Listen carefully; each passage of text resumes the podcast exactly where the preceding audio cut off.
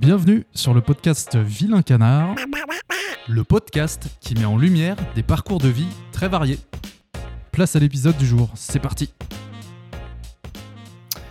Bonjour à tous, bienvenue sur Vilain Canard. J'ai avec moi aujourd'hui, comme Vilain Canard, June, euh, qui, va, qui va se présenter. June, merci beaucoup d'être là déjà. Et euh, je vais commencer dans le vif du sujet par te demander la première question que je pose à tous mes invités, qui est June, qui es-tu et qu'est-ce qui te fait vibrer dans la vie? Bah écoute, euh, déjà, euh, merci Alex pour l'invitation. Et donc, je vais, me je vais me présenter pour introduire le podcast. Donc, moi, c'est June, comme tu l'as dit. je suis coach sportive. Euh, mais euh, surtout, je suis passionnée de musculation et plus précisément de bodybuilding. Euh, je suis aussi passionnée d'art, étant donné que j'ai eu un parcours un petit peu, un petit peu atypique, où j'ai commencé par un master aux beaux-arts et j'ai enchaîné par bah, une formation de coach sportive.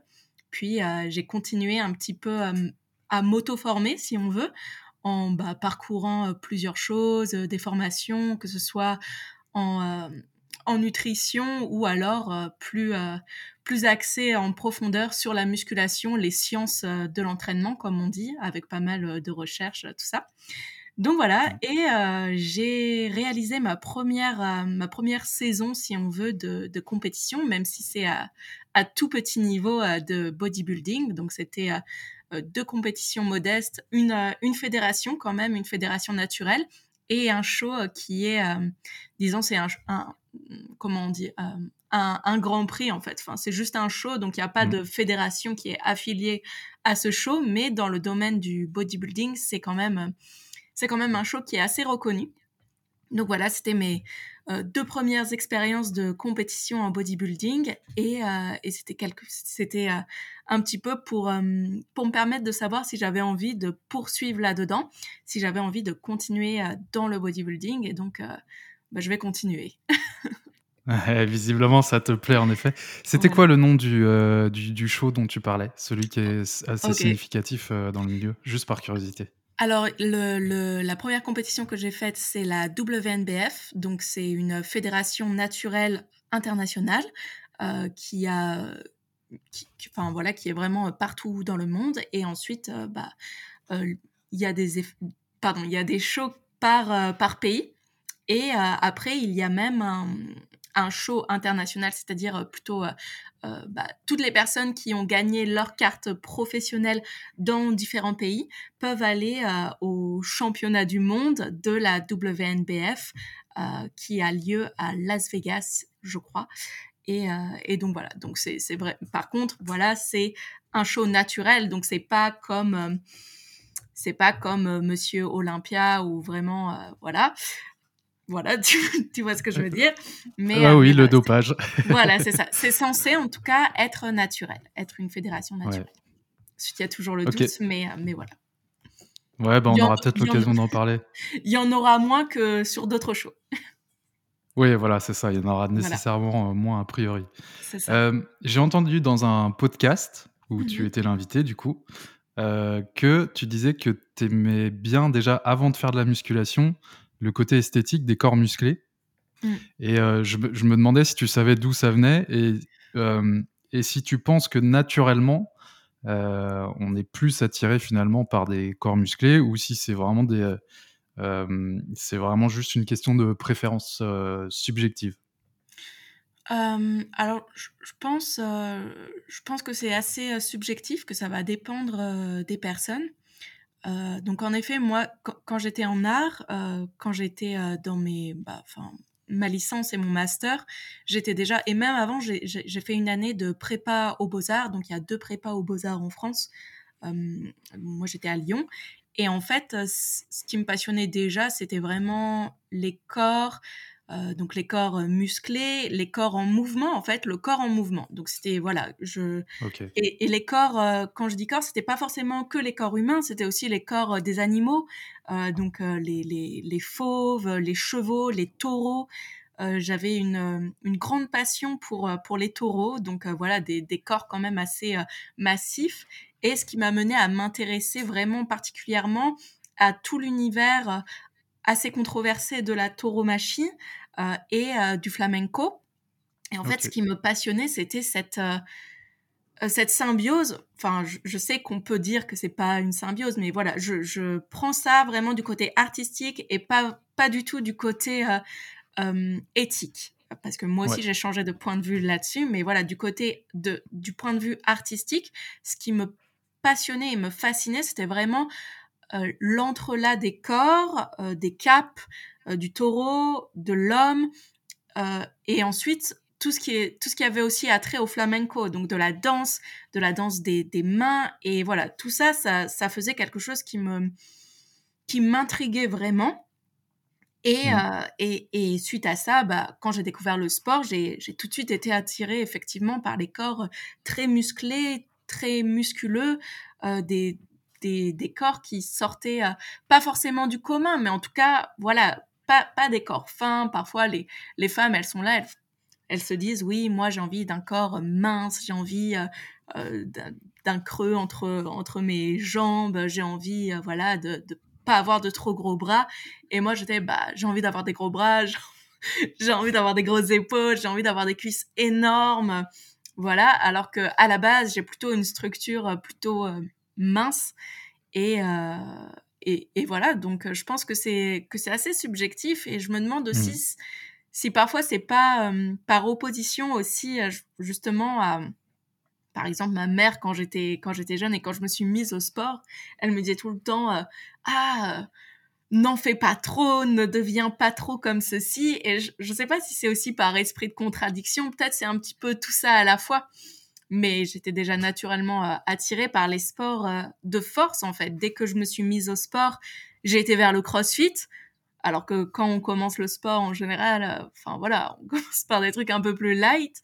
Donc moi, la première chose que j'ai faite, c'est le CrossFit. Ensuite, c'était de l'haltérophilie. Donc voilà, encore euh, encore plus. Et euh, et ensuite seulement, euh, je me suis mise à la musculation et au bodybuilding. Donc j'ai fait un peu le truc, le parcours à l'envers. Mais mais voilà, il y avait toujours ce désir quand même un petit peu d'esthétisme. Et même mmh. quand je faisais du CrossFit et, et de l'haltéro, même si voilà, le, crossfit et l'altéro en soi, c'est pas la recherche de l'esthétisme, c'est la mmh. recherche de la performance, de soulever le plus lourd. En altéro et en crossfit, c'est être le plus performant et être bon dans tous les domaines. Et même si ça m'a ça m'a passionné aussi, hein, c'est ça qui m'a qui m'a donné l'envie euh, de me reconvertir euh, en tant que coach. Et eh mmh. ben ça m'a ça me suffisait pas en fait. Moi j'avais vraiment cet attrait pour euh, pour l'esthétisme et et pour le physique. Ok, et effectivement, euh, c'est intéressant parce que, euh, comme tu l'as dit, on est plutôt dans les tendances pour les femmes, tu vas me dire si je me trompe, à vouloir être effectivement mince, voilà, tout ce que tu as décrit. J'ai plusieurs questions par rapport à ça.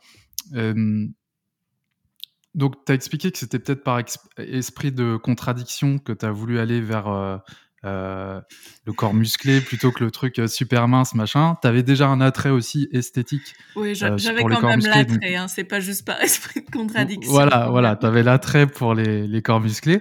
Et comment, comment les gens ils, réagissent quand t'es une femme qui... Est-ce que tu as eu des, remarques ou des choses un peu stupides ou est-ce que dans l'ensemble tu as, un entourage plutôt bienveillant ou, plus, bienveillant et ou qui fait déjà de la muscu et du coup, du coup, t'as pas forcément de, remarques un peu euh, euh, déplacées par rapport à ça? Non, franchement, euh, alors pour le coup, au niveau de l'entourage, j'ai eu un entourage assez bienveillant et aussi parce que j'ai pas eu une progression non plus. Enfin voilà, il n'y a pas un jour où je me suis réveillée et où je me suis dit waouh, je suis super musclée.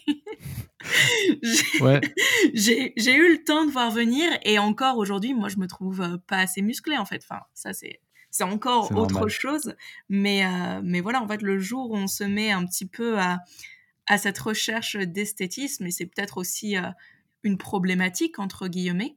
Si on n'arrive pas à prendre du recul, et eh ben le mmh. jour où on commence la musculation, c'est le jour où on n'est jamais assez entre guillemets. On n'est jamais assez, jamais assez musclé. Il y a toujours des choses à à parfaire. Et, euh, mmh. et, surtout dans le bodybuilding, surtout dans le bodybuilding, même si euh, aujourd'hui je pense euh, avoir une relation bien plus sereine vis-à-vis de ça. moi j'ai commencé, j'ai commencé, j'étais, comme on dit, je sais pas si tu connais un peu ce terme, skinny fat. Oui. voilà, j'étais skinny fat. Puis j'ai été carrément maigre. Et donc, j'ai eu le temps de, de me voir me muscler, en fait. J'ai eu le temps. Et mon entourage, bah, mon entourage, ma mère, finalement, après plusieurs années d'explications, elle a bien, elle a bien eu le temps de comprendre mon processus, bah, mon processus et mental et physique et finalement l'accepter. Et le reste mmh. de mon entourage, à part à part une poignée de personnes, enfin voilà, j'ai jamais eu, j'ai jamais eu de remarques négatives. Et ça, je, je pense que c'est parce que lorsqu'on me voit dans la rue, on se dit pas non plus, wow, elle est bodybuildée, elle. Est tentée. Ah, ouais, voilà, c'est. Oui, parfois on me demande, ah, tu fais du crossfit? Euh, quand je m'entraîne, euh, quand je m'entraîne euh, dans, dans, des salles un petit peu, je m'entraîne dans, dans, plusieurs salles de sport. Parfois on me demande si je fais des sports de combat. Et tu m'as, tu m'as dit, en, tu m'as dit en off que ça pourrait te, te, plaire éventuellement. On en parlera peut-être si on a le temps. ouais, ouais, c'est, ça pourrait être quelque chose qui me plairait dans une autre euh, vie si j'avais le temps de tout faire. mais, euh, mais, mais, voilà, j'ai pas le physique euh, de la bodybuildeuse professionnelle et encore moins en, en off-season, donc sur ma saison où je construis. là, j'ai plutôt tendance à, bah, à prendre du poids hein, parce que je mange plus. donc, mmh. à la limite, j'ai peut-être un petit peu...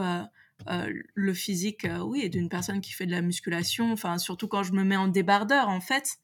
Mais autrement, euh, voilà, je, pense que je ressemble, je ressemble pas au tout venant ou à la toute venante, mais en tout cas, voilà, une personne qui s'entretient. Mais j'ai pas non plus un physique hors du commun. Et euh, c'est ce qui fait aussi que, que voilà, j'ai pas, j'ai pas des remarques ni déplacées. Et parfois, j'ai des personnes, quand elles commencent le coaching avec moi, qui me disent Oui, alors moi, j'aimerais bien avoir ton bas du corps, mais, mais pas ton haut. c'est marrant parce que je me dis, non, mais t'inquiète pas parce que le temps que t'es mon haut du corps, bah, t'as le temps de voir venir en fait. Parce que voilà, moi je, je fais quand même des tractions, je fais euh, euh, des dips lestés, des tractions lestées. Enfin voilà, je. J'ai même envie de me dire, je me bute à la salle. Ouais, ouais. Et, et, et c'est pas ce que tu vas faire toi. En tout cas, pas en commençant avec moi. Donc, il n'y a, pas, y a pas de souci. Tu n'auras pas mon haut du corps, même si tu le voulais. mais non, mais oui, ça c'est un truc sur lequel euh, je voulais t'emmener aussi, c'est que euh, c'est que c'est vrai que, enfin, j'ai l'impression que c'est surtout les, les, femmes qui se disent ça quand elles commencent la muscu, qui disent, euh, moi je veux m'affiner, je veux me tonifier, mais je veux surtout pas me transformer en en, mmh. en un espèce de monstre ultra musclé et tout. voilà, c'est ça. Qu'est-ce que, est-ce que tu peux me dire un petit peu c'est quoi la réalité sur ça? Euh, elle, est, elle, est, aussi réelle pour les, les, hommes, mais spécifiquement pour les femmes? Ouais, bah c'est ça en fait. Je pense qu'il y a une, euh, une incompréhension par rapport euh, à comment ça se passe une prise de masse musculaire.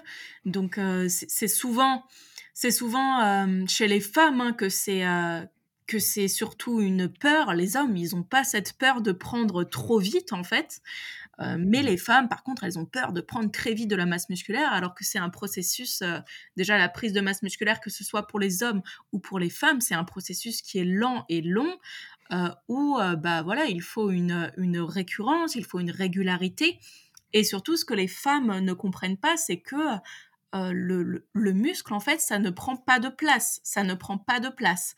C'est le gras vraiment qui, qui, va prendre de la place et qui va entre guillemets, je dis, je dis bien euh, entre guillemets, qui va épaissir le corps, mais sur un même poids, par exemple, pour une personne euh, qui pèse 60 kilos, euh, qui a 20% de masse grasse, elle n'aura pas du tout le même physique qu'une personne qui pèse 60 kilos et qui a 15% de masse grasse. La, la, personne qui a 15% de masse grasse va avoir l'air beaucoup plus athlétique, beaucoup plus tonique. Et donc les femmes sont dans cette recherche, de manière générale, d'un corps affûté, encore une fois, euh, entre guillemets, d'un corps euh, tonique, sauf que la tonicité, donc c'est un mot euh, vulgaire pour dire musclé. le, muscle tonique, le muscle galbé, c'est juste un corps musclé en fait. C'est un corps musclé et avec peu de masse grasse. Et mmh. donc c'est bien là toute, toute l'incompréhension qu'il y a autour, autour du muscle, c'est que bah, le muscle, c'est un tissu noble qu'il va falloir développer, euh, qu'il va falloir entretenir, qu'il va falloir cultiver et surtout, il va falloir avoir la patience de le nourrir correctement et, euh, de l'entretenir. Et pas simplement, bah voilà, je vais, euh, je vais à la muscu trois fois par semaine et je vais devenir, je vais devenir Hulk. Non, ça se passe pas comme ça. C'est un processus qui est plus long. C'est, c'est aussi toute une hygiène de vie qui y a autour bah, de, la musculation ou du bodybuilding. Ça va être sur la nutrition, sur le sommeil, sur euh, le, bah, notre activité spontanée, donc euh, euh, la non-activité thermogenesis, c'est la NEAT.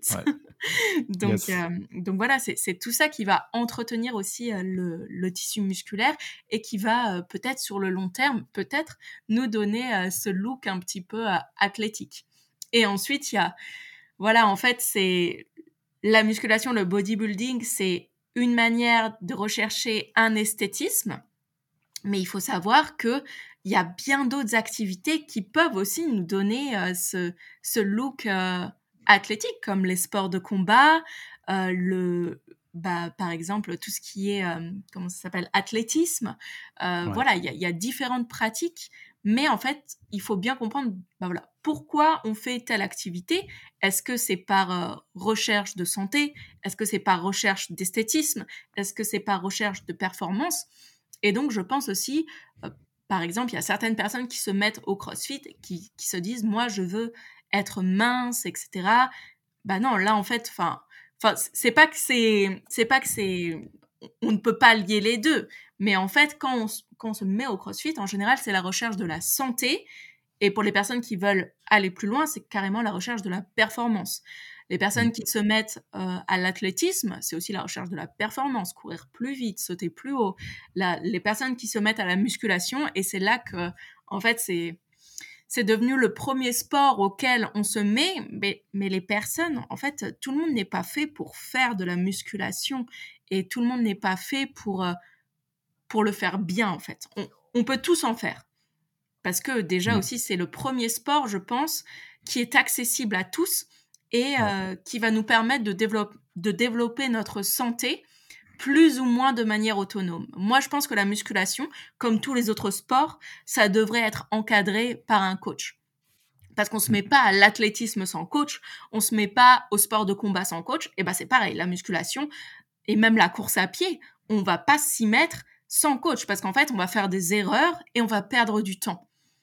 Mm. Mais voilà, je, je sais même plus c'était quoi la, la question d'origine, par rapport aux femmes.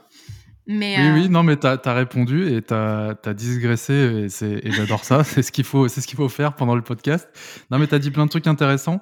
Euh, je vais revenir un petit peu aux bases euh, en, te, en te redemandant, je te l'ai déjà redemandé indirectement, mais Finalement, mmh. si tu peux résumer les raisons qui t'ont poussé euh, à te mettre à la musculation et surtout, surtout, euh, est-ce que c'est les mêmes raisons qui te poussent à continuer aujourd'hui mmh. ou est-ce qu'il y a d'autres choses que tu as découvertes sur ton parcours qui, qui t'ont euh, qui, qui, t'ont fait du bien finalement et qui font que tu continues? Ok.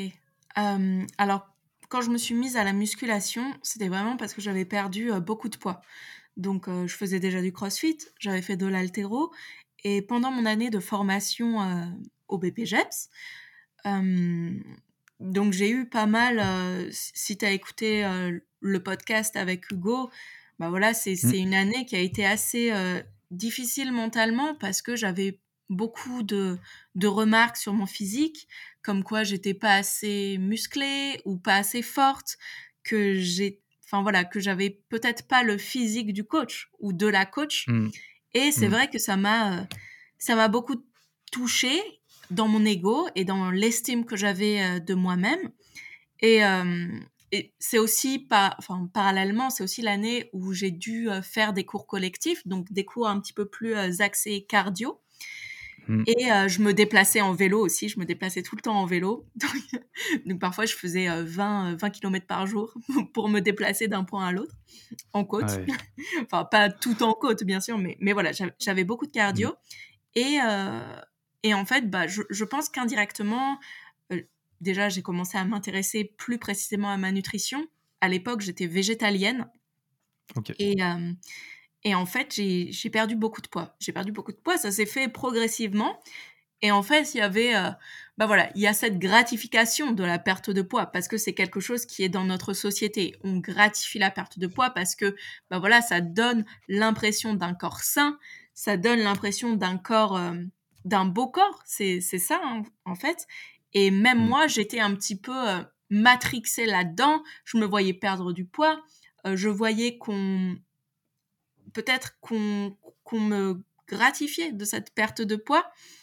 Et mmh. en fait, il y, a un, y a un moment où, où euh, pour, euh, pour un coaching, je me suis prise en photo, tu sais, les photos que je demande moi-même à mes élèves. Et ensuite, j'ai regardé les photos et en fait, j'avais l'air... Euh, j'avais l'air crevé, quoi. J'avais l'air KO, j'avais l'air de sortir d'un camp d'amaigrissement et, et j'avais les yeux qui tombaient comme ça, j'avais des cernes et j'étais toute blanche en plus. Donc moi, j'ai regardé les photos et je me suis dit, ah ouais, non, en fait, c'est pas du tout ce à quoi je veux ressembler. et ah, en fait, bah, justement, je me mettais quand même euh, à un coaching. C'était mon premier coaching en musculation. Et, euh, et le but, c'était bah, de me renforcer parce que j'avais quand même, euh, je sentais que malgré, bah, enfin, ou peut-être qu'à cause de cette perte de poids, j'avais perdu quand même pas mal de muscles parce que si je faisais mmh. beaucoup plus de cardio que de renforcement et d'altéro, j'ai eu une petite période où je m'étais fait très mal très mal au dos et au, et au bassin. Je m'étais vraiment euh, bah, bloqué toute la zone sacro-iliaque.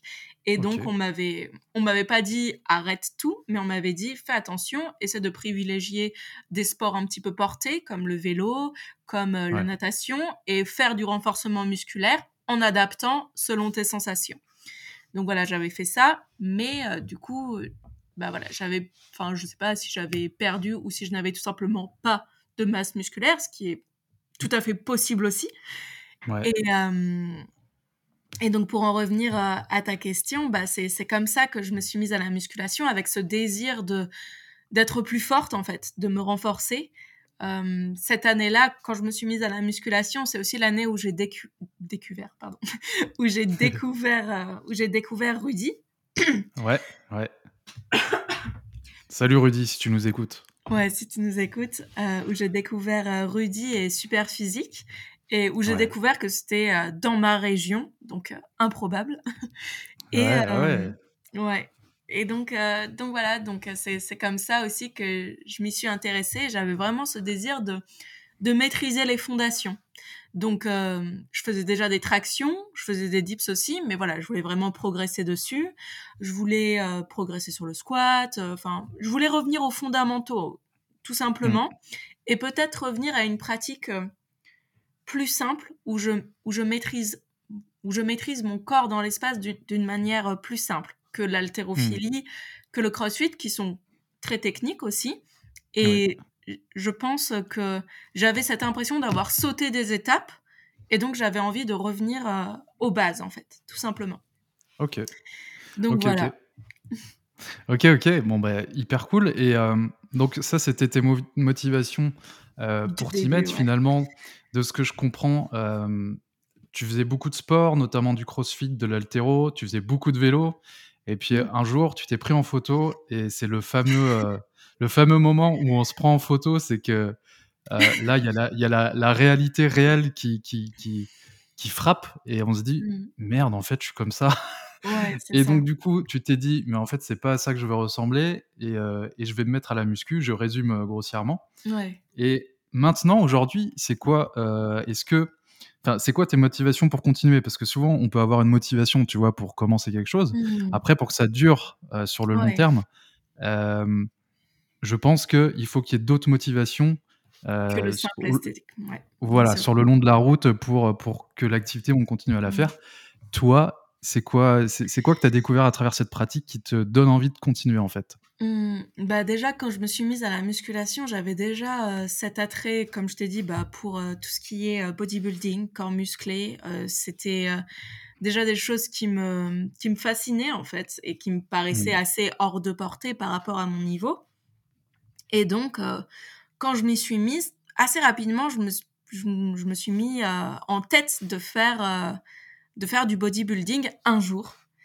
Et, et, donc, un jour, j'ai dit, OK, là, dans trois ans, je fais ma première compétition. Donc ça, c'était mon objectif que j'avais à l'intérieur de moi. Et, et donc, l'année l'année dernière, enfin oui, 2021, je dis, bah là, 2000, 2022, je, je, fais une compétition. Donc voilà, c'était quelque chose qui, est, qui avait été réfléchi. je me laissais du temps pour quand même construire un petit peu de masse musculaire. je suis partie avec un coach qui m'a accompagnée donc pendant une année pour cette préparation de compétition. Donc tant sur le plan de la construction musculaire, de la off-season comme on dit, et bah, mmh. de tout ce qui est la sèche. Et euh, donc l'objectif c'était faire les deux compétitions. Et là maintenant je suis, enfin j'ai arrêté temporairement puis je suis repartie avec un, nouveau euh, préparateur qui est plus axé euh, bodybuilding encore. Et aujourd'hui je dirais que ce qui continue un petit peu à m'animer, bah, c'est c'est cette recherche de, je sais pas, de d'être mieux que le que moi l'année dernière en fait, d'améliorer, oui, de on dit improve your physique, donc voilà, d'améliorer mon physique. Mmh. Mais, mais au-delà du simple physique, c'est aussi, c'est aussi comprendre comment mon corps fonctionne. Et je sais que, que le bodybuilding, ça paraît assez, assez réducteur parce qu'on fait que certains mouvements dans certaines amplitudes. Mais mais il y a des choses qui se, qui se développent à côté qui sont très, très spécifiques euh, au bodybuilding, mais qui sont passionnantes, comme euh, bah, le développement du posing, le développement de la capacité neuromusculaire, donc vraiment apprendre à contracter ses muscles, ce qui n'est pas donné à tout le monde et ce qui, moi, bah, il y a quelques années en arrière, euh, je n'arrivais pas du tout à faire. Ce qu'on ne développe pas du tout en crossfit ni en altéro, c'est pas mmh. contracter ses muscles, c'est développer, enfin, c'est c'est faire passer la charge la plus lourde d'un point 1 à un point à un point pardon, B. Mmh. Et, et donc moi, ce qui me, ce qui me passionne, c'est apprendre à vraiment utiliser mes muscles. Mmh. Mais aussi, c'est apprendre à m'exprimer avec mon corps à travers le posing, qui est une forme de, de chorégraphie, de danse. Donc je ne fais pas tout le temps. Là, en ce moment, j'en fais beaucoup moins, mais je fais de la danse à côté. Ça me permet, ça me permet de m'exprimer différemment même si mmh. pour l'instant je, débute encore. Hein. Je, je pas du tout. Euh, je danse pas très bien, hein, mais, mais voilà, en tout cas, ça me, ça me permet justement de, de développer aussi, euh, euh, comme, on dit, ma coordination. Ma coordination que qu'on va pas forcément travailler d'une manière spécifique en bodybuilding ou en musculation. On, on, va travailler la coordination intramusculaire, mais d'une manière très très spécifique en fait. On va pas développer plein d'aptitudes, voilà, des déplacements dans l'espace, euh, des levées de bras, des jetés de jambes, etc., etc. Et mmh. donc, euh, donc voilà, aujourd'hui, je dirais que que ce qui me ce qui me fait continuer, je pense, c'est juste euh, c'est juste la passion en fait. C'est juste que j'adore ça, que c'est quelque chose aussi qui fait partie de moi. Et et en fait, je, je me dis que j'ai encore quelque chose à faire. Donc j'ai fait des premiers, euh, enfin, on dit une première saison, mais j'ai fait que deux shows, donc euh, je peux, je pourrais pas dire que c'était vraiment une grosse saison. Hein. c'était, disons, euh, mes premiers pas, mes premiers pas. Et là, ce que j'ai envie de faire, bah, c'est, c'est présenter une version bah, plus aboutie et, me permettre, permettre à mon corps d'en faire un petit peu plus. d'en faire un petit peu plus, donc peut-être de faire trois ou quatre shows, pourquoi pas je dirais pas me qualifier à l'international, mais en tout cas d'essayer peut-être dans d'autres pays, parce que là je suis restée en France, mais pourquoi pas essayer dans, dans un autre pays, toujours sous, les, sous la fédération WNBF, mais, euh, mmh. mais voilà, essayer un petit peu de bah, d'aller chercher un petit peu plus loin, tout en présentant bah, un physique qui sera plus mature en fait, parce que le bodybuilding aussi c'est ça, et c'est, enfin pour moi, je le comprends hein, petit à petit, c'est vraiment un sport euh, de maturité de maturité musculaire. Et donc, euh, plus, plus on va travailler et plus on pourra présenter un physique, euh, ouais. un physique abouti. Quoi. Carrément. Donc, du coup, ce que je comprends, c'est que euh, c'est une activité finalement qui, qui t'épanouit, donc il n'y a, a, pas de raison d'arrêter. Et c'est aussi une façon d'expression de, d'expression pour toi, comme tu en as mmh. parlé avec le posing. Et, et du coup, ce que je voulais te demander aussi, c'est à ton avis la pratique de la musculation, euh, déjà sans, sans, compétition, on va parler de la compète euh, en détail tout à l'heure, mais mmh. euh, sans compétition, qu'est-ce que, à ton avis, ça peut apporter au-delà de l'aspect physique Je sais pas, ah, mentalement ou autre ouais, ouais. Plein, plein de choses hein. déjà avant même pour moi l'aspect physique c'est vraiment bah c'est la cerise sur le gâteau en fait c'est ça va en découler, mais euh, c'est ce que j'explique toujours à mes, euh, à mes élèves, c'est que d'abord, avant même d'espérer voir des évolutions physiques, il faut mettre en place, comme je le disais tout à l'heure, bah, toutes les sphères qu'il y a autour de la musculation, c'est-à-dire l'hygiène de vie, ne plus être sédentaire, enfin voilà, avoir avoir de, de l'activité dans sa vie autour de la musculation, donc pas que pendant la musculation. Euh, donc, mmh. donc en fait, voilà, on va, on va commencer à faire attention à, sa nutrition. Donc, quand je dis faire attention, c'est vraiment apporter de la qualité nutritionnelle à ses aliments, euh, essayer de manger euh, moins transformé, mais aussi essayer de comprendre comment fonctionne euh, l'alimentation et donc forcément induire des changements positifs dans, dans son énergie, dans l'énergie quotidienne, peut-être mieux comprendre aussi son système digestif, des choses comme ça.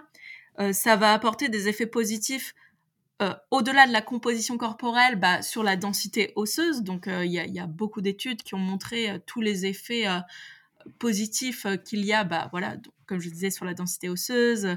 Donc, donc vraiment, ça, avoir, ça va avoir un, un impact positif sur notre vieillissement. Mmh. donc voilà, ça va induire plein de changements tant physiologiques et puis sur le côté aussi mental, bah il y a une certaine fierté à être à être régulier euh, à la musculation et surtout à voir ses progrès en fait.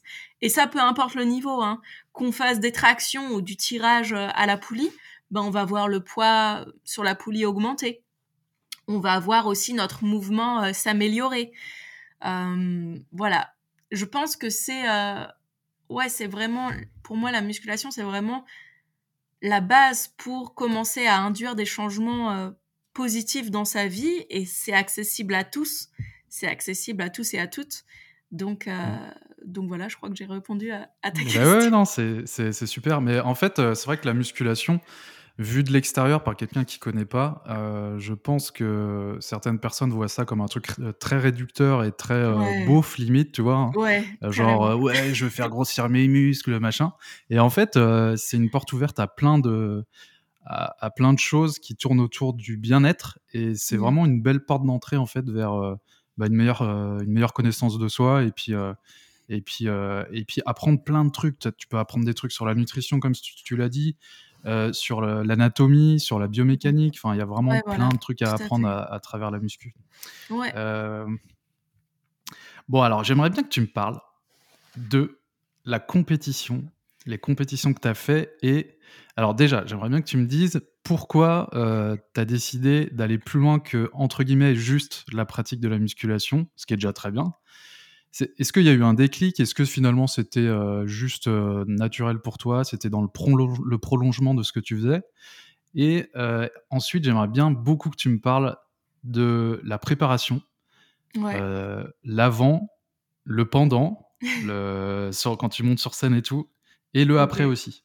Parce que ça m'intéresse vachement de savoir, en gros, euh, quel est ton état d'esprit pendant tous ces moments-là et concrètement, qu'est-ce que tu fais au quotidien euh, Voilà.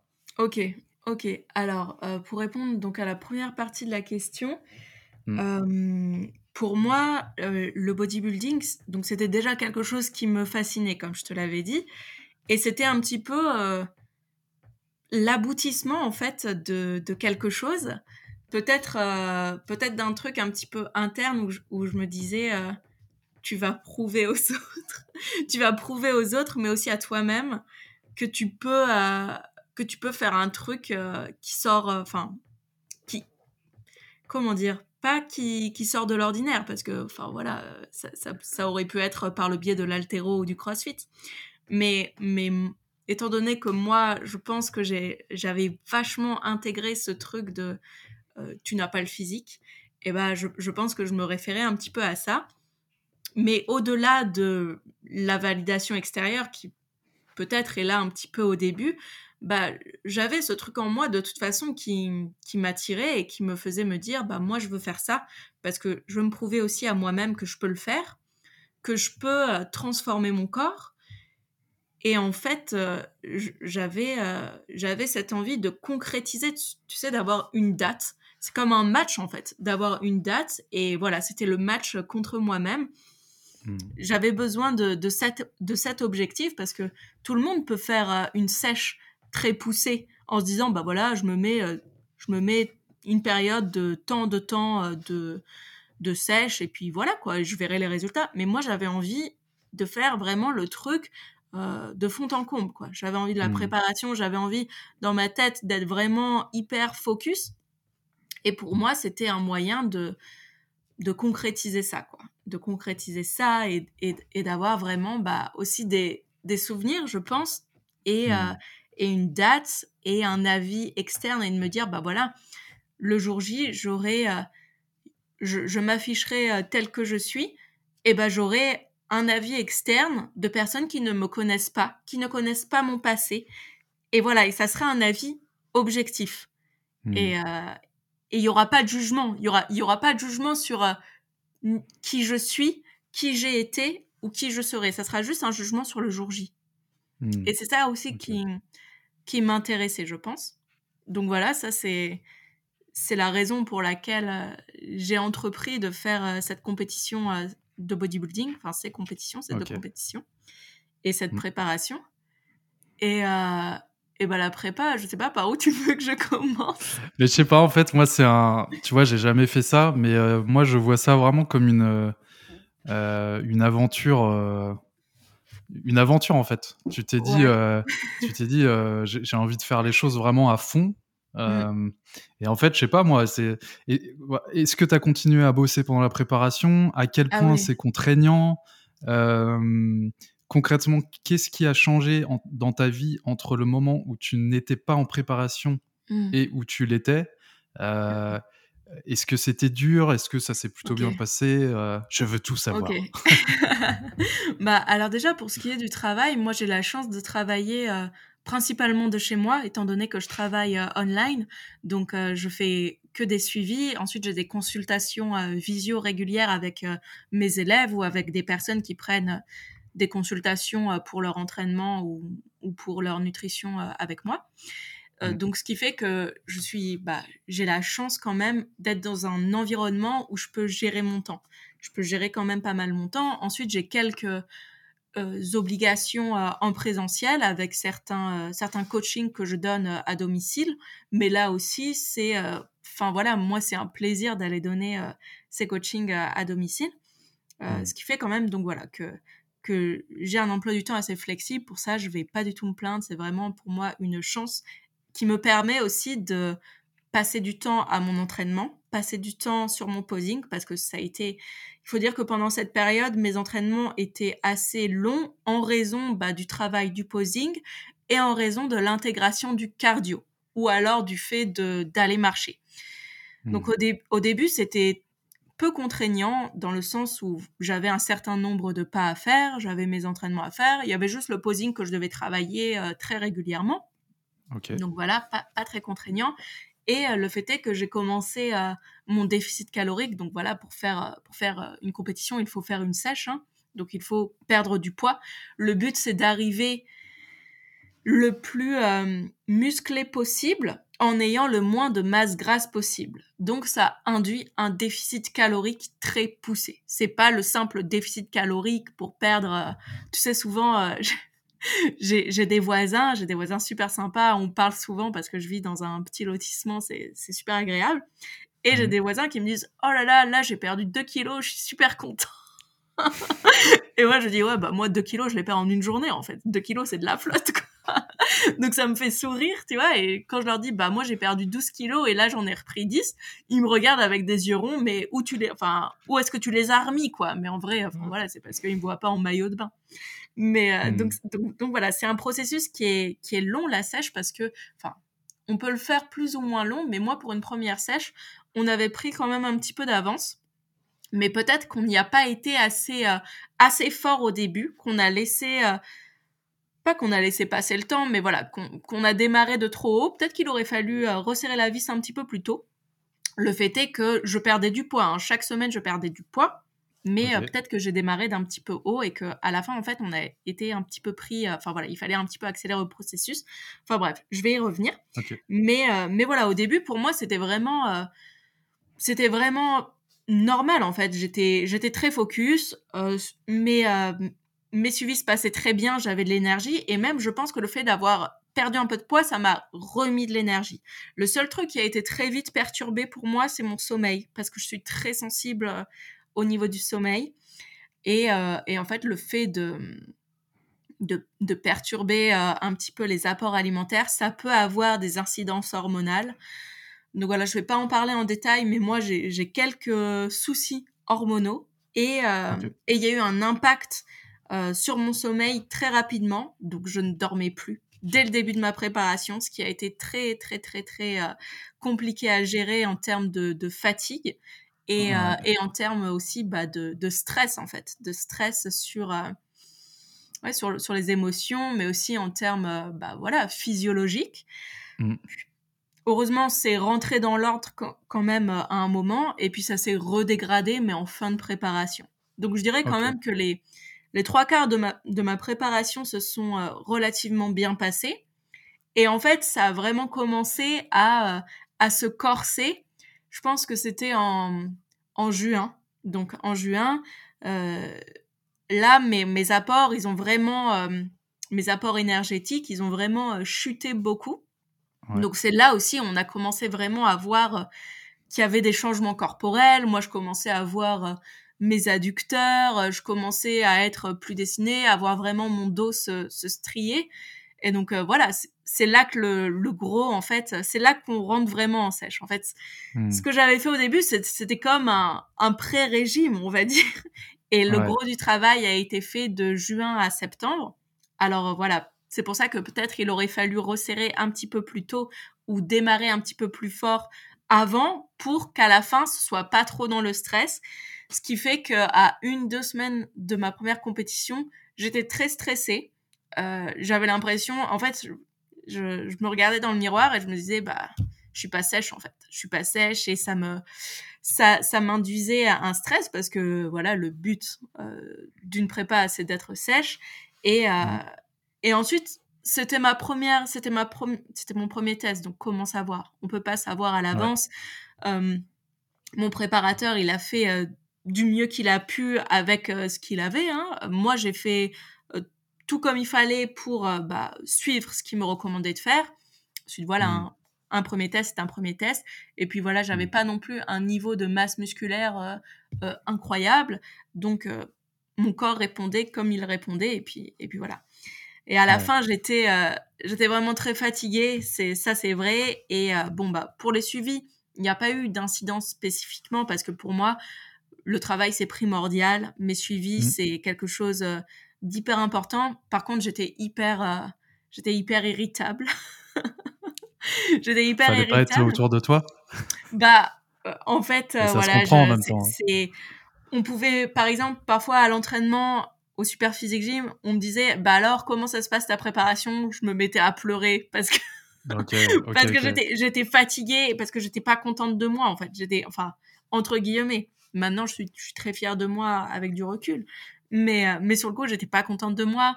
Ou parfois, j'allais marcher, je pleurais pendant ma marche, pendant que oh, j'étais dans l'échange, je pleurais, mais, mais parce que j'étais fatiguée, en fait. C'était pas, c'était même pas, ouais, c'était pas que j'étais triste ou quoi, c'était, ouais, j'étais vraiment crevée. Et donc, quand t'es fatiguée aussi, t'as, as des sentiments, enfin, t'as as une vision déformée de toi-même. Et puis oui, ça c'est un truc qu'il faut dire euh, de manière générale dans la musculation, dans le bodybuilding et encore plus en sèche. T'as ouais, as une vision vraiment déformée de toi-même. Là maintenant, je regarde mes photos parce que j'ai plein de photos de check-in parce que les check-in sont très réguliers. Et, euh, mm. Et ouais, en fait, bon, bah oui, je suis pas la plus musclée, mais je suis, je suis très bien. Je suis plutôt lean, euh, voilà. Et en fait, euh, et en fait, moi sur le moment, tout ce que je voyais, c'était euh, mon gras qui persistait, alors que j'étais pas, j'étais pas, j'étais pas grasse quoi. J'étais pas non plus, euh, j'étais pas hyper sèche. Hein, je... mais j'étais pas grasse. J'étais pas grasse et donc voilà, c'est vraiment quelque chose. La déformation qu'on a de soi, c'est quelque chose qui peut être vraiment exacerbé quand quand tu es en sèche, quand tu es fatigué et que tu es aussi dans ce milieu-là qui qui qui te pousse à te comparer. Donc ça c'est un truc qui peut être très triggered pour certaines personnes et je pense que ça l'a été pour moi. Maintenant, j'ai quand même euh, pris pas mal de recul dessus. Euh, le fait d'avoir fait tout ça, ça m'a permis de comprendre aussi certaines choses. Si je le refais, je pense mmh. que je serais pas dans la même optique. Euh, enfin, pas dans la même optique. En, tout cas, que j'aurais plus de, de, bagages pour affronter un petit peu ça. Et, et voilà. Et en fait, ouais, j'étais très fatiguée sur la fin. J'avais très hâte et, et de le mmh. faire, mais, mais en fait, je voyais bien que que j'étais pas j'étais pas à niveau en fait. Je, je je me comparais, je me comparais, je voyais mes concurrentes et elle me disait ouais, c'est foutu pour moi. Euh, c'est foutu pour moi. Donc ça n'a pas été euh, si facile que ça, de ce que j'en entends, en tout cas pendant une, période donnée. Et malgré tout, tu, tu, tu continues. Ouais. Euh, est-ce que tu es mazo, June? Non, non, mais par contre, euh, je, je, je sais pas, en fait, c'est, c'est comme euh, un sentiment d'inachevé, en fait. Le fait euh, de m'être présenté sur scène, j'étais fière de mon parcours. J'étais fière de mon parcours. Je suis fière, je suis fière de tout ce que j'ai, je suis fière de ce que j'ai amené sur scène parce que, parce que c'est moi, en fait. Peut-être que j'aurais pu faire mieux, mais peut-être que j'aurais pu faire moins bien aussi. Donc, Là maintenant, voilà, je me dis, ok, t'as amené ce que tu pouvais, le mieux que tu as pu, avec euh, l'expérience que tu avais euh, jusqu'ici. Maintenant, c'est sûr que quand euh, je me comparais à mes, à, mes, bah, disons les, filles qui étaient compétitrices aussi sur le même plateau que moi, bah, je me disais, j'ai encore du travail, quoi. Et, et c'est inspirant. En un sens, c'est inspirant parce que T'as même des filles qui, qui sont, entre guillemets, pas débutantes, mais qui ont peut-être euh, un peu moins d'années que moi en musculation, qui sont, bah, peut-être qui ont un meilleur potentiel ou une meilleure génétique ou plus de travail, va savoir, qui ont un hmm. meilleur physique. Et moi, ça, ça m'inspire. C'est pas que ça va me frustrer, ça, ça va pas me frustrer en fait, parce que la vie, elle est, elle est comme ça. Hein. De toute façon, on n'est jamais aussi bon que, que son voisin et l'herbe, elle est toujours euh, plus verte ailleurs. Mais déjà, si on mmh. regarde sa pelouse, bah, on peut. Euh, Quelle expression bizarre. mais, mais voilà, on peut, on peut faire euh, fleurir des choses chez soi. Et pour moi, bah, c'est, c'est comme si j'avais présenté des bourgeons, mais j'ai envie de, de montrer un, bouquet plus abouti, en fait. De, de montrer mmh. des des fleurs et, voilà, et une belle composition. Et je sais que cette composition, elle va venir euh, avec les années, avec l'expérience. Et donc, euh, voilà, même si le processus, il a été difficile, je sais aussi que, que la première sèche, c'est toujours la plus, enfin, de manière générale, c'est toujours difficile, en fait. Parce que je pense que c'est comme un combat ou que c'est comme, euh, c'est comme toutes les autres compétitions la première fois, c'est toujours compliqué, mais ensuite, on, acquiert l'expérience. Et après, c'est un peu plus simple parce que bah, justement, on a tout le recul qu'il faut pour savoir comment le corps réagit, comment le mmh. corps fonctionne et comment on va pouvoir euh, améliorer toute cette phase de, préparation. Ouais, carrément. Ce qui ressort de tout ce que tu dis là comme qualité, c'est vraiment la persévérance que je perçois.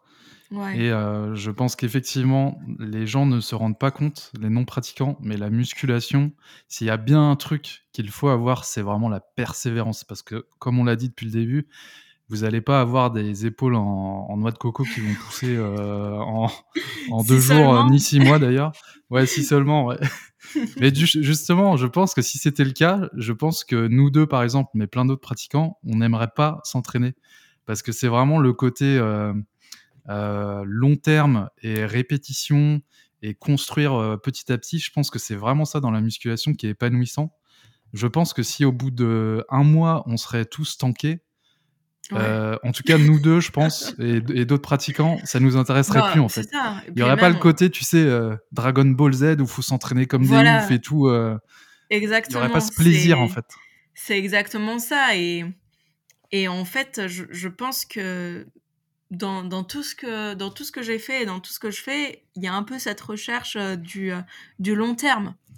Même mmh. quand je faisais du CrossFit, moi j'avais un petit peu les étoiles dans les yeux et je me disais ouais je vais faire des compétitions tout ça. Et d'ailleurs j'en ai fait mais c'était catastrophique parce que j'avais un niveau euh, merdique hein, il faut dire ce qui est.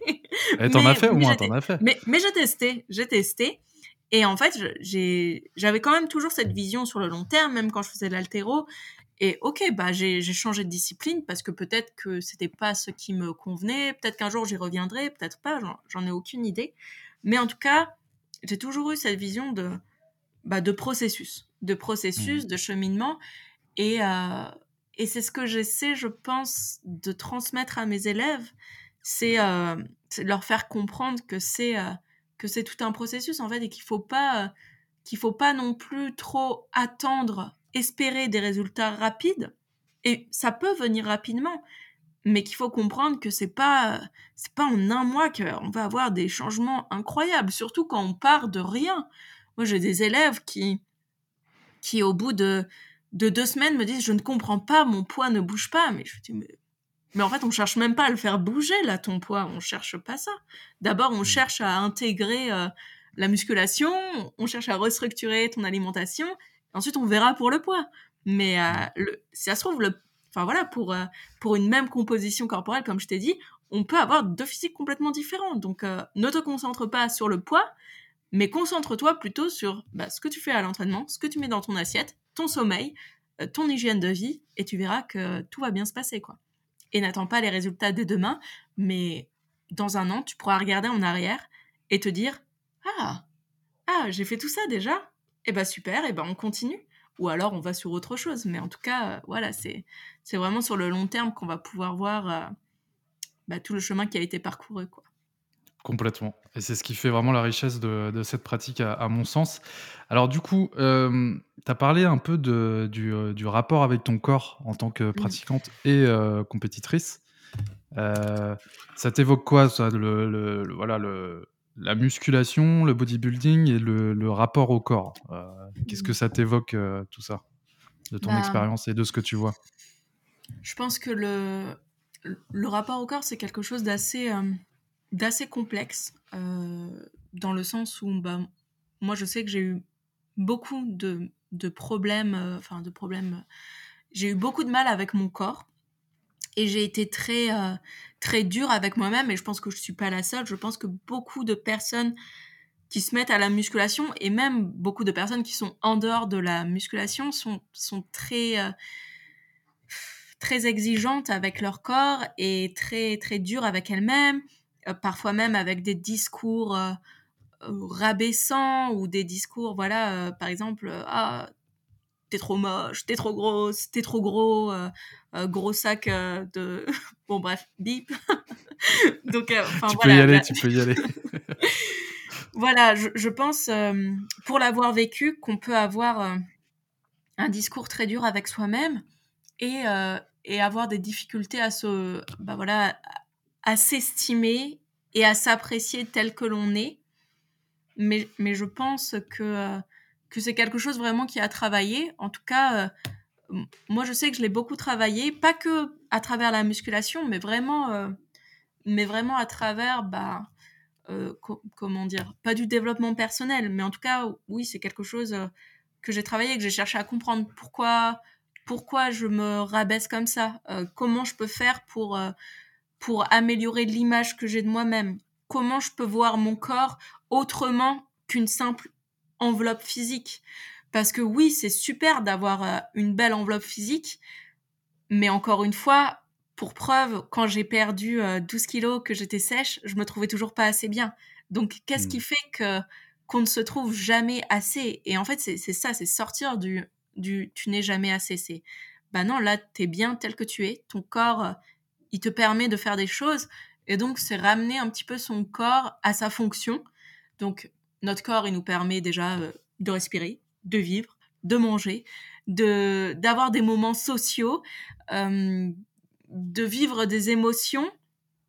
Et donc, donc voilà, je pense que ça, c'est un travail que, bah, que j'avais mis de côté pendant un temps quand, quand j'étais dans ma phase de sèche, tellement j'étais omnibulée en fait par, mmh. par mon physique. Il faut dire ce mmh. qui est, hein, par mon physique, par le développement de mon physique.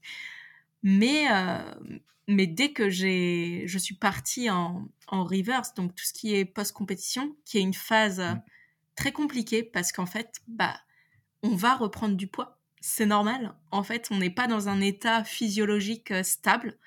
Donc là, je repesais 52 kilos, mais beaucoup plus musclé qu'il y a 3 ou 4 ans où je pesais 52 kilos et que je m'étais mise à la muscu. Mmh. Et là, on va reprendre du poids. Et en général, donc, euh, voilà, hein, quand on a été dans un état de, entre guillemets, de famine, presque, enfin, où on est vraiment, on a tout le temps faim, euh, on se couche avec la faim au ventre, on se réveille, on a faim, on mange, on a encore faim, donc on a tout le temps faim. Et donc, après cette période-là, forcément, il y a la porte des tentations qui s'ouvre et euh, forcément, donc, on va reprendre du poids et on va se voir grossir. Et c'est c'est nécessaire. C'est nécessaire et c'est normal. Donc il y a plusieurs approches. Il y a des personnes qui vont faire ça très lentement, des, des personnes qui vont faire ça, euh, euh, enfin qui vont reprendre du poids assez rapidement, puis ensuite restabiliser. Moi, ça a été assez progressif, mais ça c'est quand même, euh, enfin voilà, j'ai pas reperdu du poids. J'ai fait que prendre du poids petit à petit. Hmm. Et c'est normal, il n'y a pas un moment où tu dis, ok, j'ai pris 2 kilos, bon, bah, je vais en reperdre 4. Non, c'est, il faut reprendre hmm. du poids. Hmm. Et forcément, bah, se voir euh, euh, reprendre du poids par rapport à l'image qu'on a de soi, bah c'est difficile parce qu'il y a, y a cette reprise de gras et on se dit, euh, désolé, et on se dit, bah je, enfin voilà, je, ça y est, je, je suis plus, enfin c'est comme une, une perte d'identité parce qu'on s'identifie en fait à un corps qu'on a été pendant neuf mois et ce corps-là, c'est aussi des habitudes. Donc l'habitude de poser, l'habitude de faire du cardio, l'habitude de faire des pas, et tout est une question d'habitude dans la vie. Donc forcément, euh, forcément, on perd un petit peu cette bienveillance qu'on a avec soi, mais ça se travaille. Ça se travaille, et moi, pour me, pour me sortir de ça, de cette euh, exigence que j'avais un petit peu avec moi-même, bah, je, je, me suis beaucoup euh, rattachée à à la fonction de mon corps, la fonction de mon corps, enfin la fonction ouais, première hein, de, de, vivre, de vitalité, de mmh. vitalité, euh, de, euh, du fait aussi que je pouvais avoir beaucoup plus de moments sociaux. Donc j'avais pas perdu euh, mes, mes, mes, moments sociaux en sèche, sauf que tu ramènes ton top, tu ramènes ton Tupperware et voilà, tu es un petit peu quand même, bon bah voilà, tu regardes les autres manger, tu es là, t'as un peu, as un peu le seum, mais tu le dis pas tu dis non, non, tout va bien, mais c'est parce que j'étais focus, donc moi, ça me gênait pas. Hmm. Mais quand même, ça fait du bien de pouvoir profiter de moments simples euh, avec des personnes que tu aimes, avec des personnes que tu aimes, et, euh, et puis voilà, ensuite, euh, ça me donnait plus d'énergie pour faire pour faire d'autres choses, donc euh, pour euh, marcher, mais pas marcher pour marcher. Marcher parce que ça me fait du bien de marcher. Parce que j'aime pas être sédentaire. Euh, voilà, je suis clouée sur, sur mon bureau, même si je me lève, que je fais des petits trucs mmh. de temps en temps, bah, là j'allais marcher parce que ça me faisait du bien. Voilà, donc c'est essayer d'avoir ce rapport bienveillant et du fait que, que aussi pour être dans un bon état hormonal, dans un bon fonctionnement euh, de notre corps, de notre physiologie interne, eh bien, il faut avoir un petit peu de masse grasse. Donc, euh, il faut avoir euh, un petit peu de masse grasse parce que c'est ça aussi qui va réguler les hormones, réguler notre sensation de satiété, notre humeur, notre sommeil. Donc voilà, je, je dirais que, que tout ça, c'est quelque chose qu'il faut travailler et que je cherche aussi à travailler avec mes élèves je pense qu'on attire ce qu'on est ou ce qu'on a été.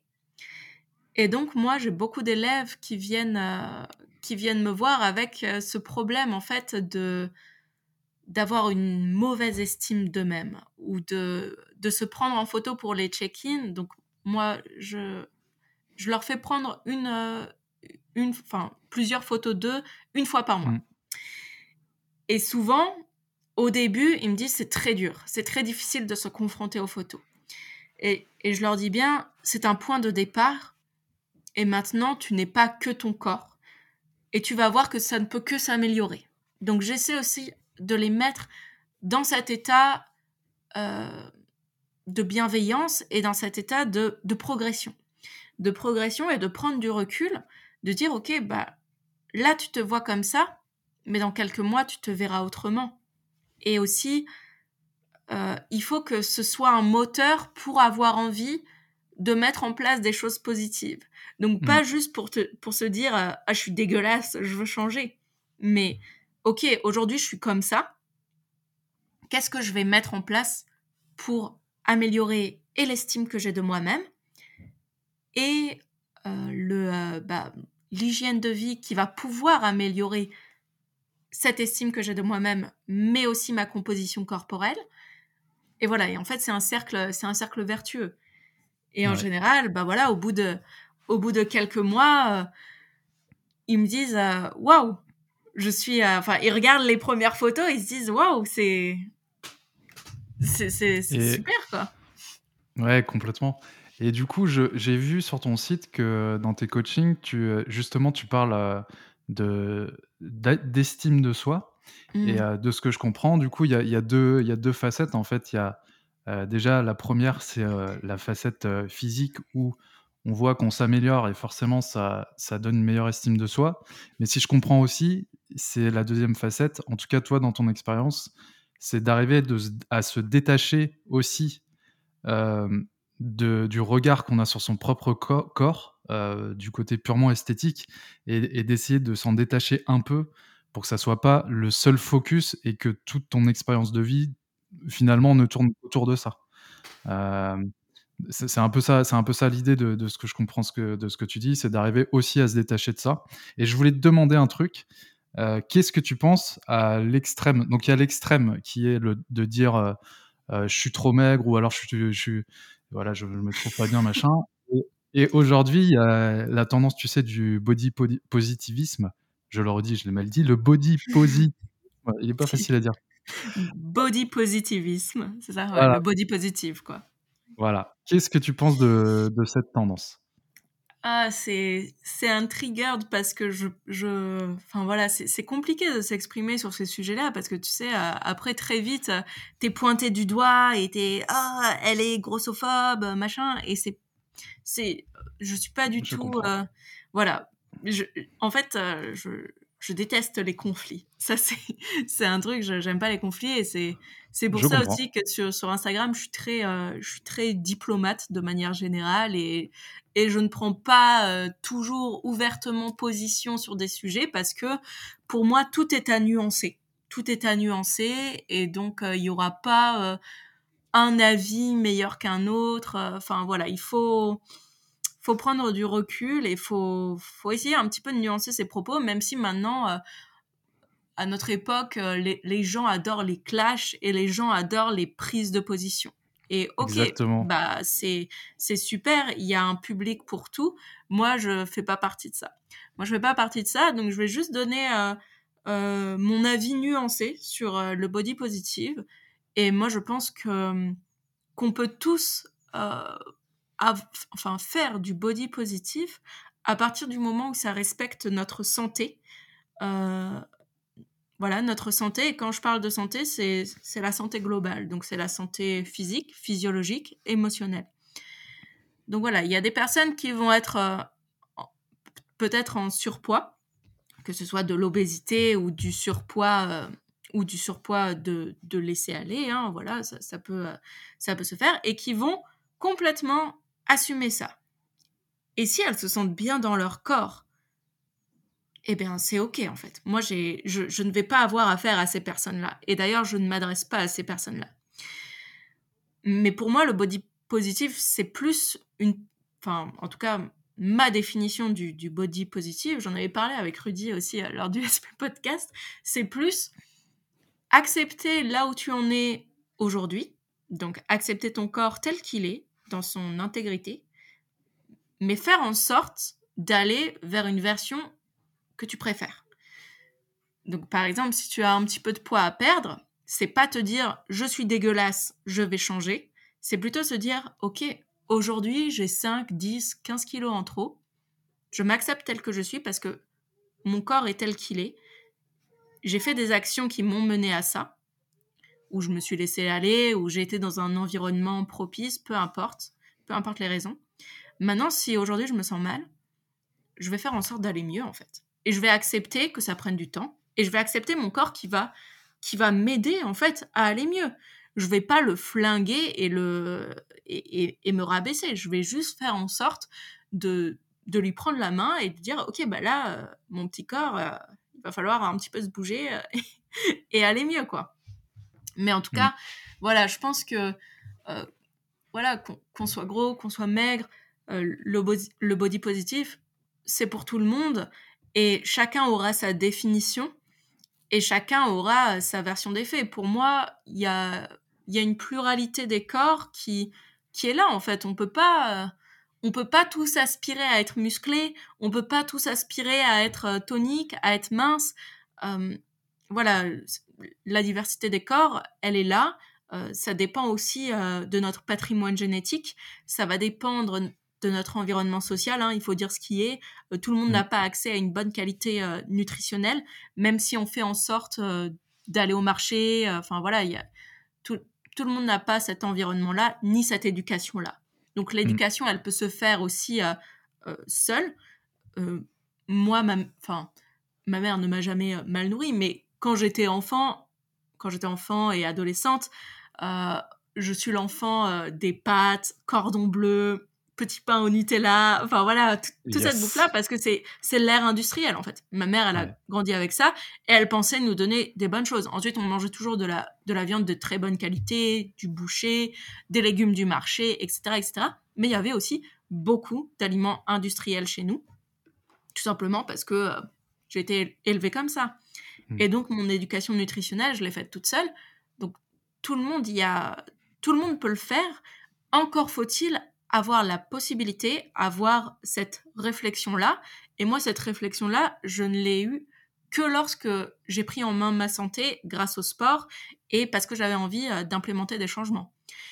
Une personne qui ne se questionne pas sur son hygiène de vie, ce qui est possible aussi, ne va pas intégrer forcément de changements et donc ne va pas forcément avoir euh, euh, cette hygiène générale de vie. Quoi bien sûr, bien sûr. Mais je pense que, je pense que ce que tu as bien résumé, en fait, euh, c'est que le body, le body positivisme, c'est, euh, ça, ça, peut être une bonne chose, mais si, euh, si c'est un. Il faut pas que ce soit une excuse, si on en, Ouais, c'est ça. Si on est en mauvaise santé et qu'on prend ça comme un prétexte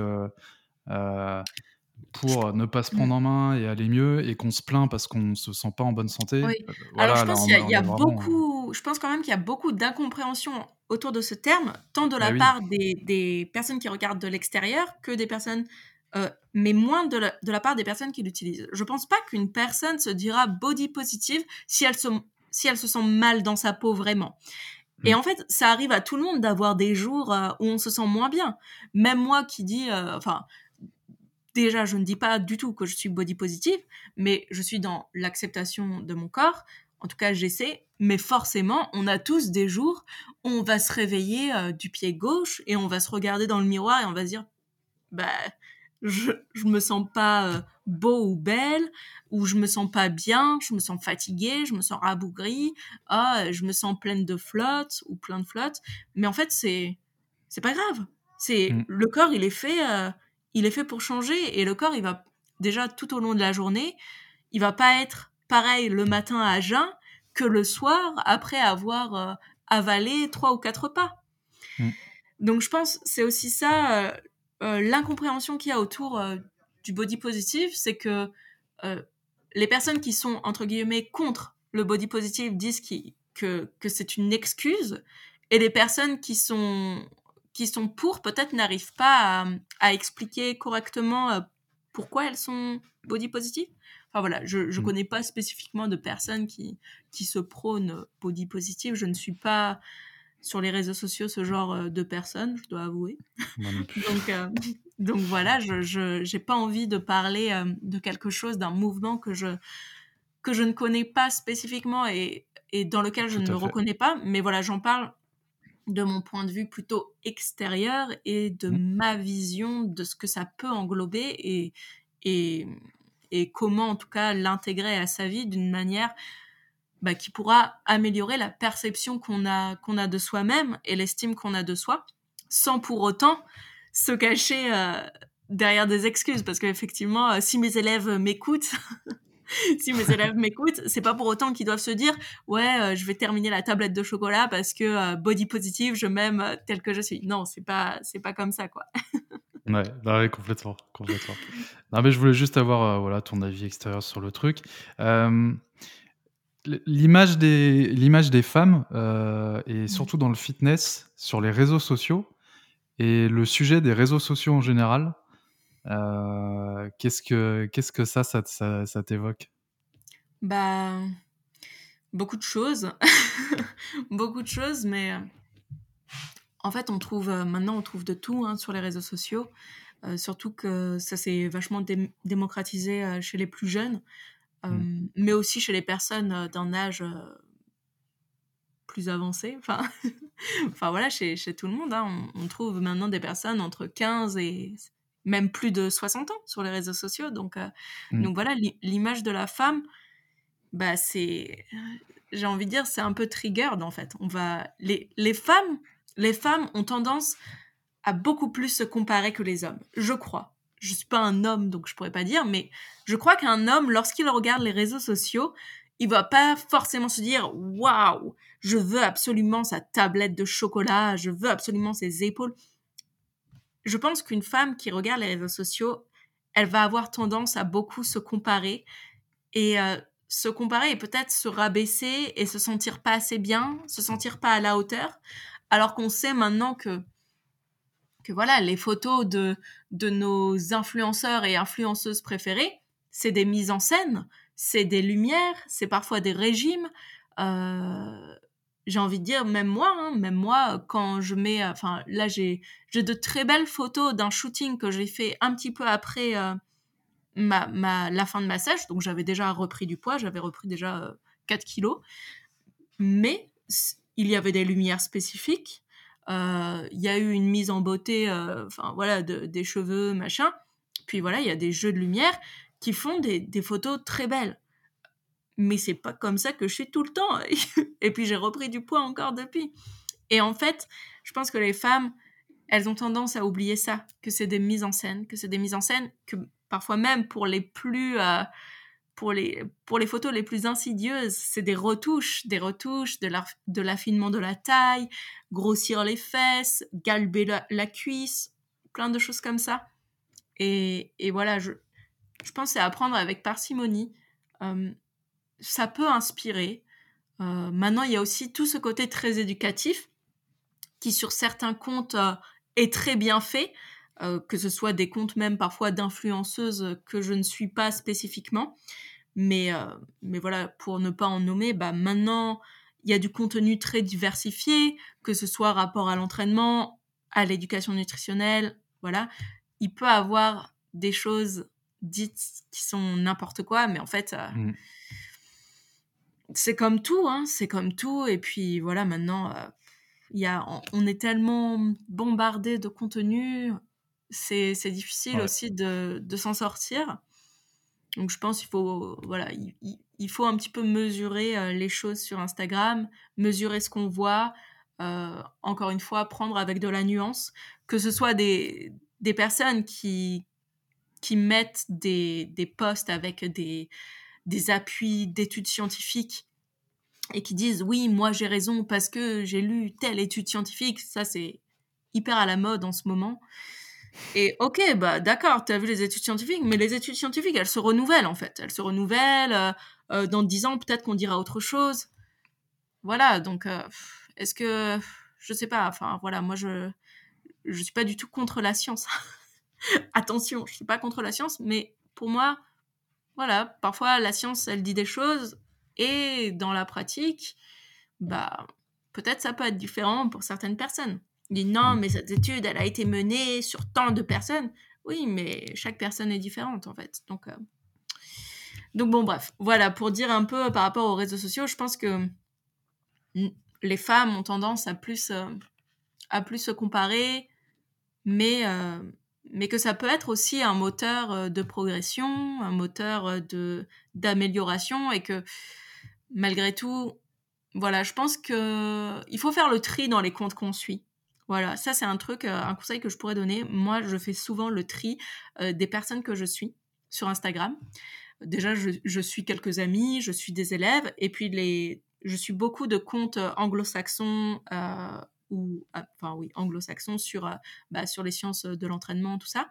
Puis je suis aussi des personnes que j'admire, qui m'inspirent, et mais parfois qui ne sont pas forcément naturelles. Et quand je sens que ça me que ça y est, ça, ça me ça me trigger, en fait, que ça, ça touche à, un truc en moi qui me qui me rabaisse en fait, qui me rabaisse, et ben je me dis ah bah il faut que j'arrête de la suivre, il faut que j'arrête de la suivre ou de le suivre. Pareil, tu sais, les trucs de motivation et tout, c'est super, mais parfois ça va te faire culpabiliser.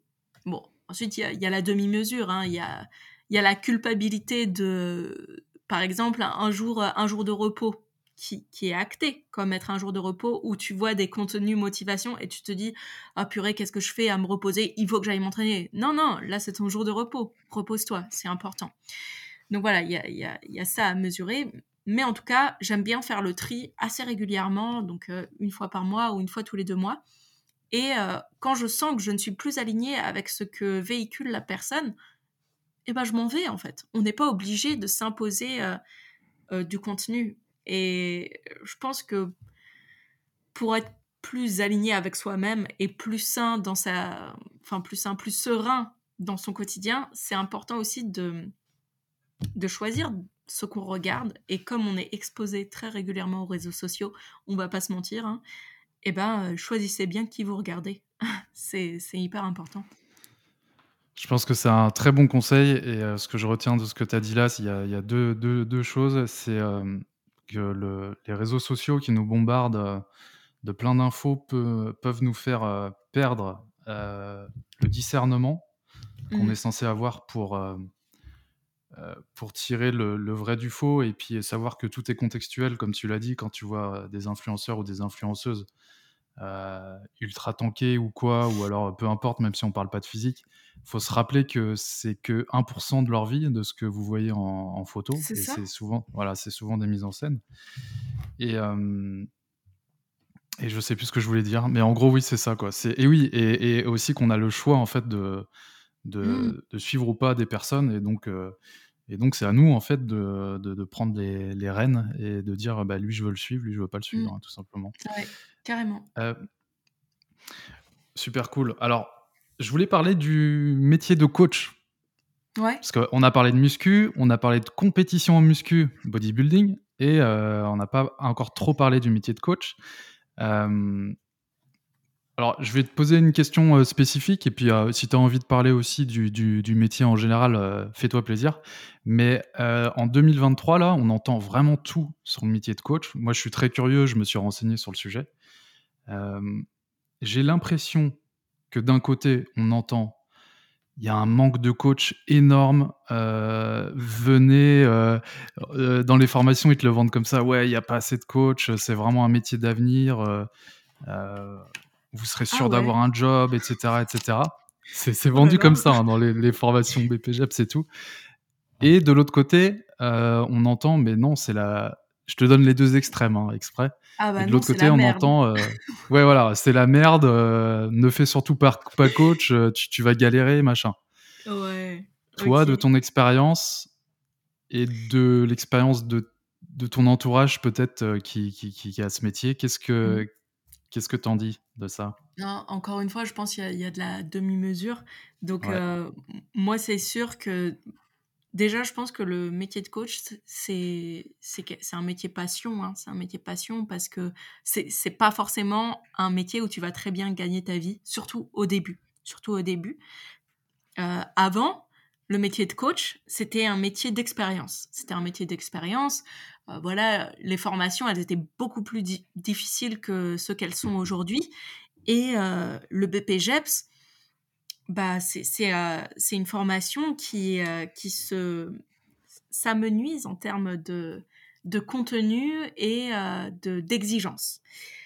Donc voilà, moi j'ai passé le BPJEPS, déjà c'était facile, entre guillemets, parce que déjà, voilà, c'était plus le BE à Cumèze, donc c'est déjà plus facile. Ensuite, moi, c'était l'année où c'était passé sur altéro et musculation, donc il y avait quand même plus, plus de notions d'haltérophilie, ce qui était super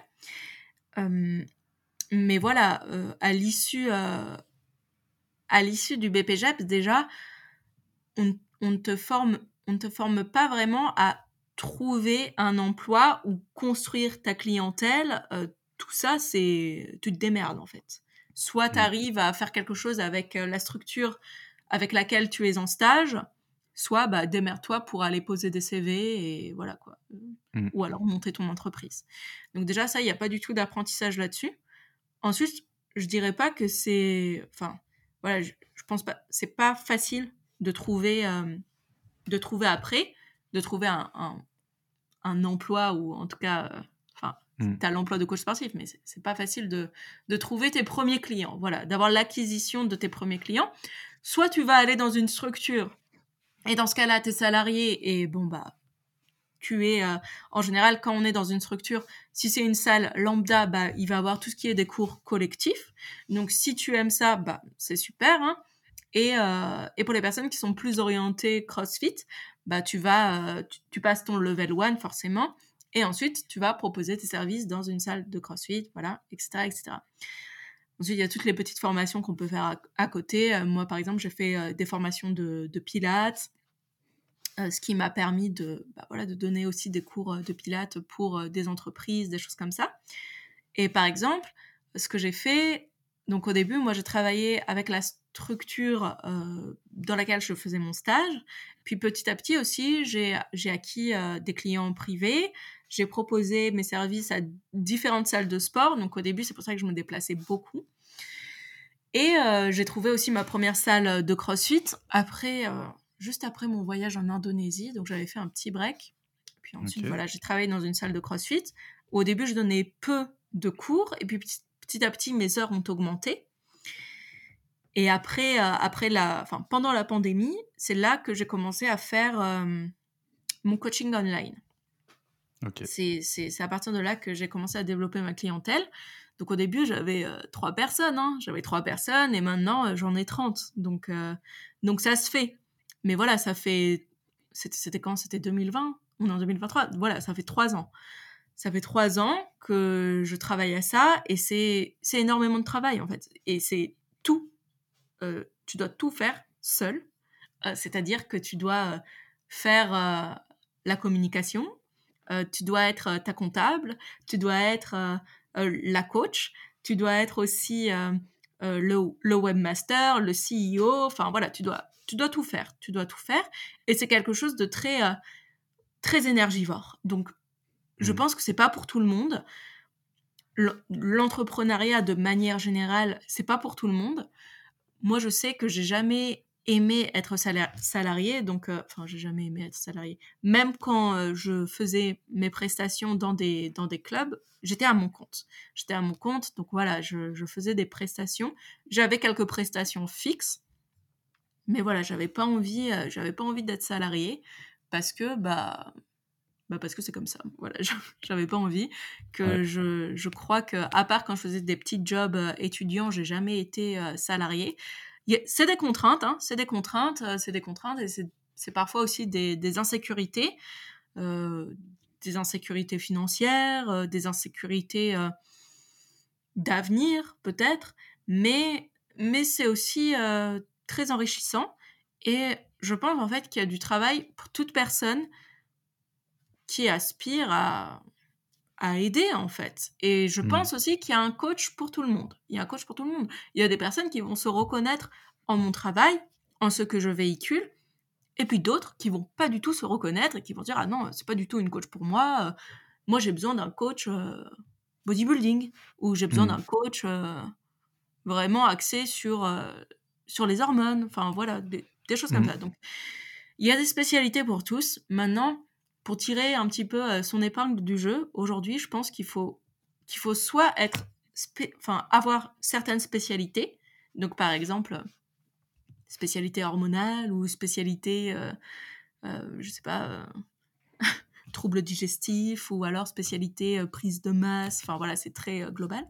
Ou hmm. alors, ou alors avoir une approche basée sur ton expérience peut-être. Donc, moi, je pense que ce qui attire les personnes à moi, c'est plus mon expérience et la qualité de mes suivis. Le fait que, que l'humain soit, enfin l'humain, que l'échange soit vraiment au centre euh, de, de, mes suivis.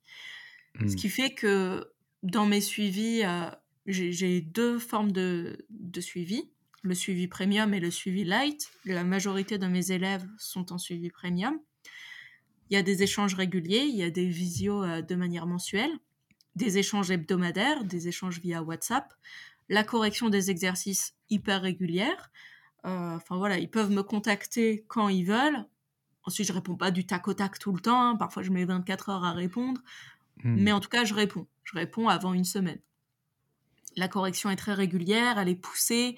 Si vraiment il y a des problèmes, bah, on s'appelle. Enfin voilà, on fait le point. Voilà, il y a vraiment euh, tout ça qui est, qui est, mis en place. Hmm.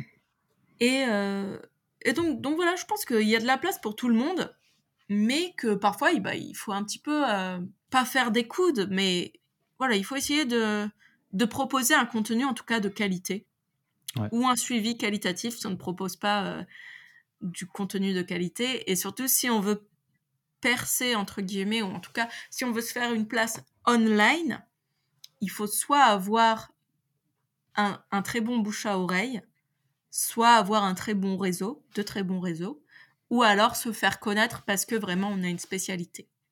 Tu as des mmh. personnes qui ont peu de qui ont peu de, followers sur Instagram, mais qui vont pas avoir besoin en fait de faire de la communication parce que justement les personnes vont venir les voir pour une compétence spécifique.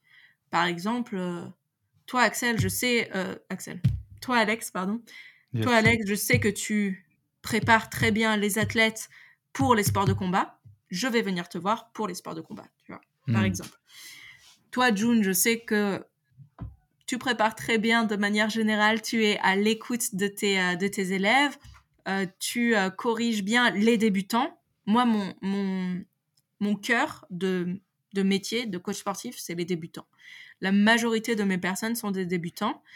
Euh, des personnes qui sont suivies euh, avec moi et évoluent avec moi. Donc j'ai des personnes qui commencent euh, le développé couché à 50 kilos et qui, après un, un, an, font 100 kilos. Pas tous. Parfois, il y en a, ils arrivent à 80 kilos, voilà. Mais en tout cas, ils progressent avec moi. Et donc, mmh. mon but, c'est de les faire progresser en musculation et, et surtout, leur, surtout les aspects de la vie qui englobent la musculation. Yes. Et le, j'ai l'impression qu'il y a une tendance quand même, c'est que, euh, tu vas me dire si je me trompe, que euh, les coachs sportifs qui commencent dans des salles, euh, vite fait en ont marre et ne s'épanouissent pas. Est-ce que c'est et du coup se mettent à leur compte? Est-ce que tu as remarqué cette tendance-là aussi ou, pas? Bah, je suis pas trop dans les salles. Enfin, je suis mmh. dans les salles, mais alors je, je connais quelques coachs. Je comme je m'entraîne dans plusieurs salles. Donc, mm. je m'entraîne dans une salle qui est très euh, assez familiale. Donc, euh, il y a des coachs qui font des cours, euh, des cours de, de, collectif et qui font du coaching en one-to-one. Mm. Écoute, je discute un petit peu avec eux, mais pas assez pour savoir s'ils en ont marre ou si ça fait. Enfin, je sais qu'ils font pour la plupart ça depuis quand même quelques années. Donc, donc voilà, ils sont pas non plus tout jeunes dans le métier. Ok. Mais euh, je pense que ça dépend vraiment des gens. Ensuite, si certaines personnes en ont marre, je pense que c'est aussi bah, à elles euh, soit d'intégrer du, soit de se renouveler, de diversifier leur euh, activité, peut-être de mmh. faire moins de temps en salle et plus online. Mais il faut savoir que le coaching online, c'est c'est hyper redondant aussi. Hein. Enfin, moi, euh, même si je fais, bah, heureusement que j'ai quand même euh, des, coaching, des coachings aussi à domicile en entreprise, que j'ai maintenant euh, le podcast et que je. Je, voulais te. Justement, à ce sujet, excuse-moi de te couper, mais c'est, je voulais te demander, est-ce que tu penses que si tu faisais que du coaching online, même si c'est un côté épanouissant malgré tout. Est-ce que tu penses que si tu faisais que ça et que tu n'aurais jamais de coaching en physique, même si on a compris que majoritairement c'était du online que tu faisais, est-ce que tu penses qu'il te manquerait quelque chose ou pas? Bah oui. Pour répondre très rapidement, mais en, fait, maintenant, franchement, 90% de mon activité, c'est online. Mmh. Ensuite, pour moi, les 10%, ils sont hyper importants. Donc, pour être très précise, j'ai 4 clients en présentiel, 4, clients privés en, présentiel et un groupe euh, en entreprise. Donc, ça me fait 5 euh, créneaux euh, par semaine.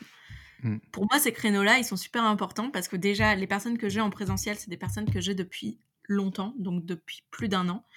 Et que pour moi, c'est plus que des clients, en fait. C'est plus que des clients, c'est ils contribuent à mon, à mon équilibre de vie, en fait. J'aime aller mmh. les voir, j'aime euh, les entraîner, enfin voilà, j'aime échanger avec eux. Pareil pour ceux que j'ai en entreprise, c'est une entreprise que, avec qui je travaille depuis trois ans. Donc c'est pareil en fait. Ils me connaissent très bien. Euh, ils ont évolué avec moi. J'aime euh, aller les voir euh, tous les vendredis soirs et ça fait partie de mon équilibre. Le coaching mmh. online, c'est quelque chose d'hyper redondant. On est derrière son ordi. en plus, surtout quand on a des débutants, bah, c'est toujours les mêmes choses à corriger. c'est les, les, mêmes erreurs qui sont faites. Enfin voilà, c'est mais c'est pas grave en fait, c'est pas grave parce que quand même j'arrive à trouver de la diversité parce que ce ne sont pas les mêmes personnalités. Donc, mmh. euh, c'est un langage qui est adapté, c'est des objectifs qui sont différents, c'est des métabolismes qui sont différents. Donc voilà, mais euh, dans la manière de faire, bah oui, c'est redondant. Tu es derrière ton ordi, tu corriges, t'envoies, euh, moi j'envoie des vidéos où je présente le bilan et où j'explique un, petit peu ce qui est changé, ce qui va être changé, etc. Ce qui est le plus, ce qui est le plus, disons, intéressant, c'est les échanges visio. Parce que là, on échange en direct, euh, tout ça, tout ça. Donc ça, c'est vraiment chouette. Ensuite, j'adore ce que je fais. Est-ce que je ferai ça toute ma vie? Je ne sais pas. Est-ce que, est que je vais évoluer? Est-ce que je vais avoir envie de retourner en salle? Des fois, je me pose la question. Voilà, je ne sais pas trop. Pour l'instant, euh, je suis très contente quand même de, de l'évolution de mes services euh, online. Euh, je suis très contente des suivis que je propose. J'ai encore envie de les améliorer. J'ai encore envie de d'avoir encore plus d'élèves. Donc là, là j'en ai une trentaine. J'aimerais bien en avoir 40 ou 50. Donc, donc voilà, j'aspire vraiment à propager, propager le bien-être à travers la musculation. Donc, donc voilà, c'est pour moi c'est une aventure qui débute, trois ans, et mmh. euh, combien de temps elle va durer je sais pas. Et comment va comment ça va tourner je sais pas non plus. J'ai pas j'ai pas encore la vision sur le long long terme.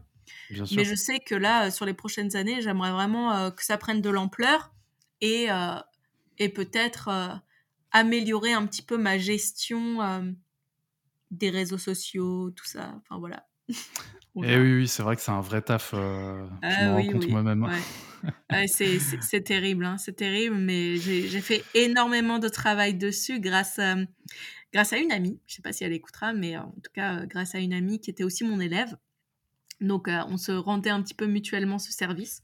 Elle s'occupait euh, un petit peu de m'aider sur le contenu et elle, me, elle me boostait un petit peu, elle me coachait sur, sur la régularité sur les réseaux sociaux. Donc, pendant une période, j'ai été hyper régulière, hyper assidue.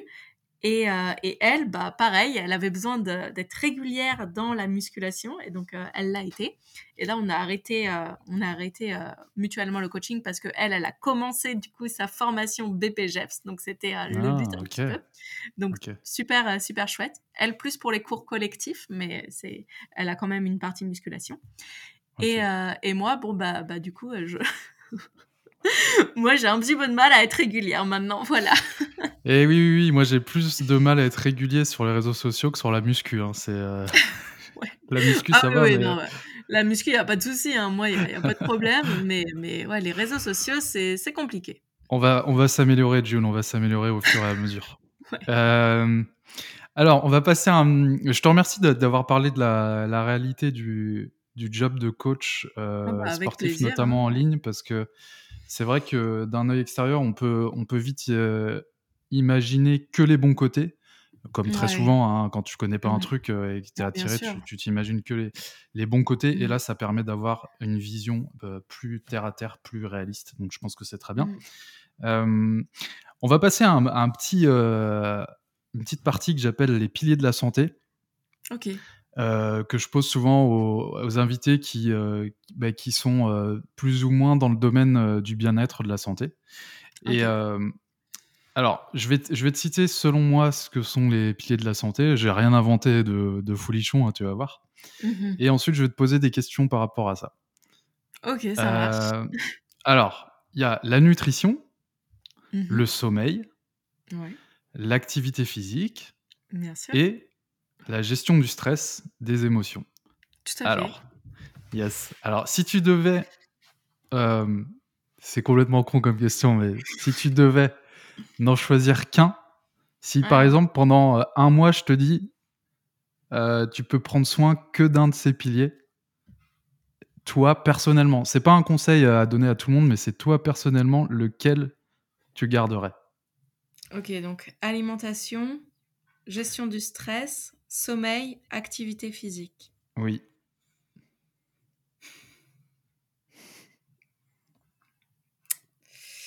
Bah, je pense que je pense que ça serait gestion du stress. Alors, ah, intéressant. Euh, ok. Je pense que ça serait gestion du stress parce que, euh, par exemple, pour moi, si tu manges mais que tu es stressé, ça va pas avoir un bon impact sur ton corps. Si tu dors mais que tu es stressé, ça va pas non plus avoir un bon impact sur ta physiologie. Et enfin, si tu, si tu fais une activité physique qui est un stress, mais donc que tu es trop stressé, tu ne vas pas récupérer et euh, bon, bah oui, tu vas progresser. Mais, mais voilà, pour moi, euh, la base de, de tout, hein, et, c'est pas. Enfin, moi, il y a des périodes où je suis très stressée, hein, et c'est comme ça. Mais je pense que vraiment, un des piliers euh, de l'équilibre, de l'équilibre, c'est la gestion du stress. Pour moi, c'est vraiment ça le pilier avant même, même si ça peut, ça peut être fait simultanément, mais voilà, avant de penser à ta nutrition, euh, ton sommeil. en fait, c'est relié. C'est relié tout simplement. Tu peux pas dormir alors que tu es hyper stressé parce que tu, ne vas pas dormir. Euh, si tu mmh. manges super stressé, bah voilà, tu, tu vas pas ni apprécier le moment, ni bien métaboliser, assimiler euh, les nutriments.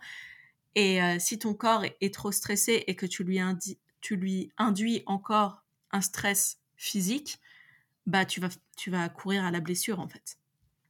Donc, voilà, je pense que ça serait plus euh, le, la gestion du stress. Super, euh, je crois que tu es le premier invité euh, à me le dire, c'est intéressant. Ah ouais? Et du coup, ouais, mais bon, du coup, c'est tellement subjectif. Enfin, oui, ouais, c'est subjectif. Puis c'est tout est lié comme tu l'as dit, donc la, la question, la question en elle-même a, a pas vraiment de sens. C'est un peu une question rhétorique, ouais. Voilà, c'est plus pour savoir, euh, pour pour emmener mon invité sur euh, ce qui ce qui trouve le plus important, ça m'intéresse. En tout cas, ouais, je prendrais je prendrais le truc dans ce sens-là.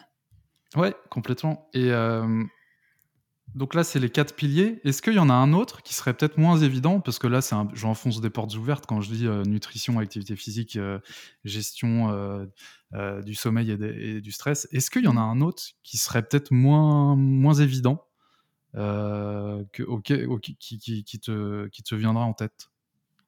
Bah Là, comme ça, je dirais l'estime de soi, en fait. Enfin, par rapport à ce qu'on a, à ce qu'on a dit aujourd'hui.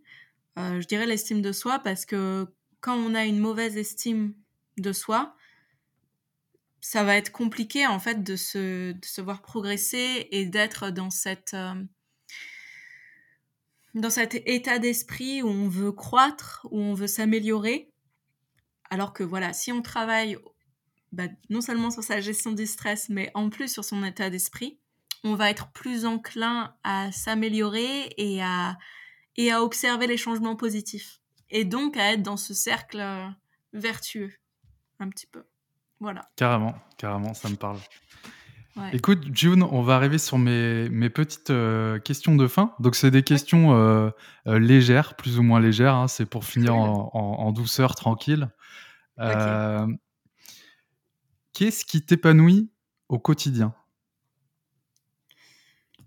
Mes élèves, je pense, mes élèves beaucoup, surtout quand ils m'apportent des, bilans positifs, dans le sens où quand ils observent leur changement, j'ai beaucoup, beaucoup de, de gratitude pour certains de mes élèves qui me disent qu'ils sont, enfin que je, que je suis un, un, changement, un moteur, une inspiration dans leur vie. Donc beaucoup de gratification pour, pour ces élèves.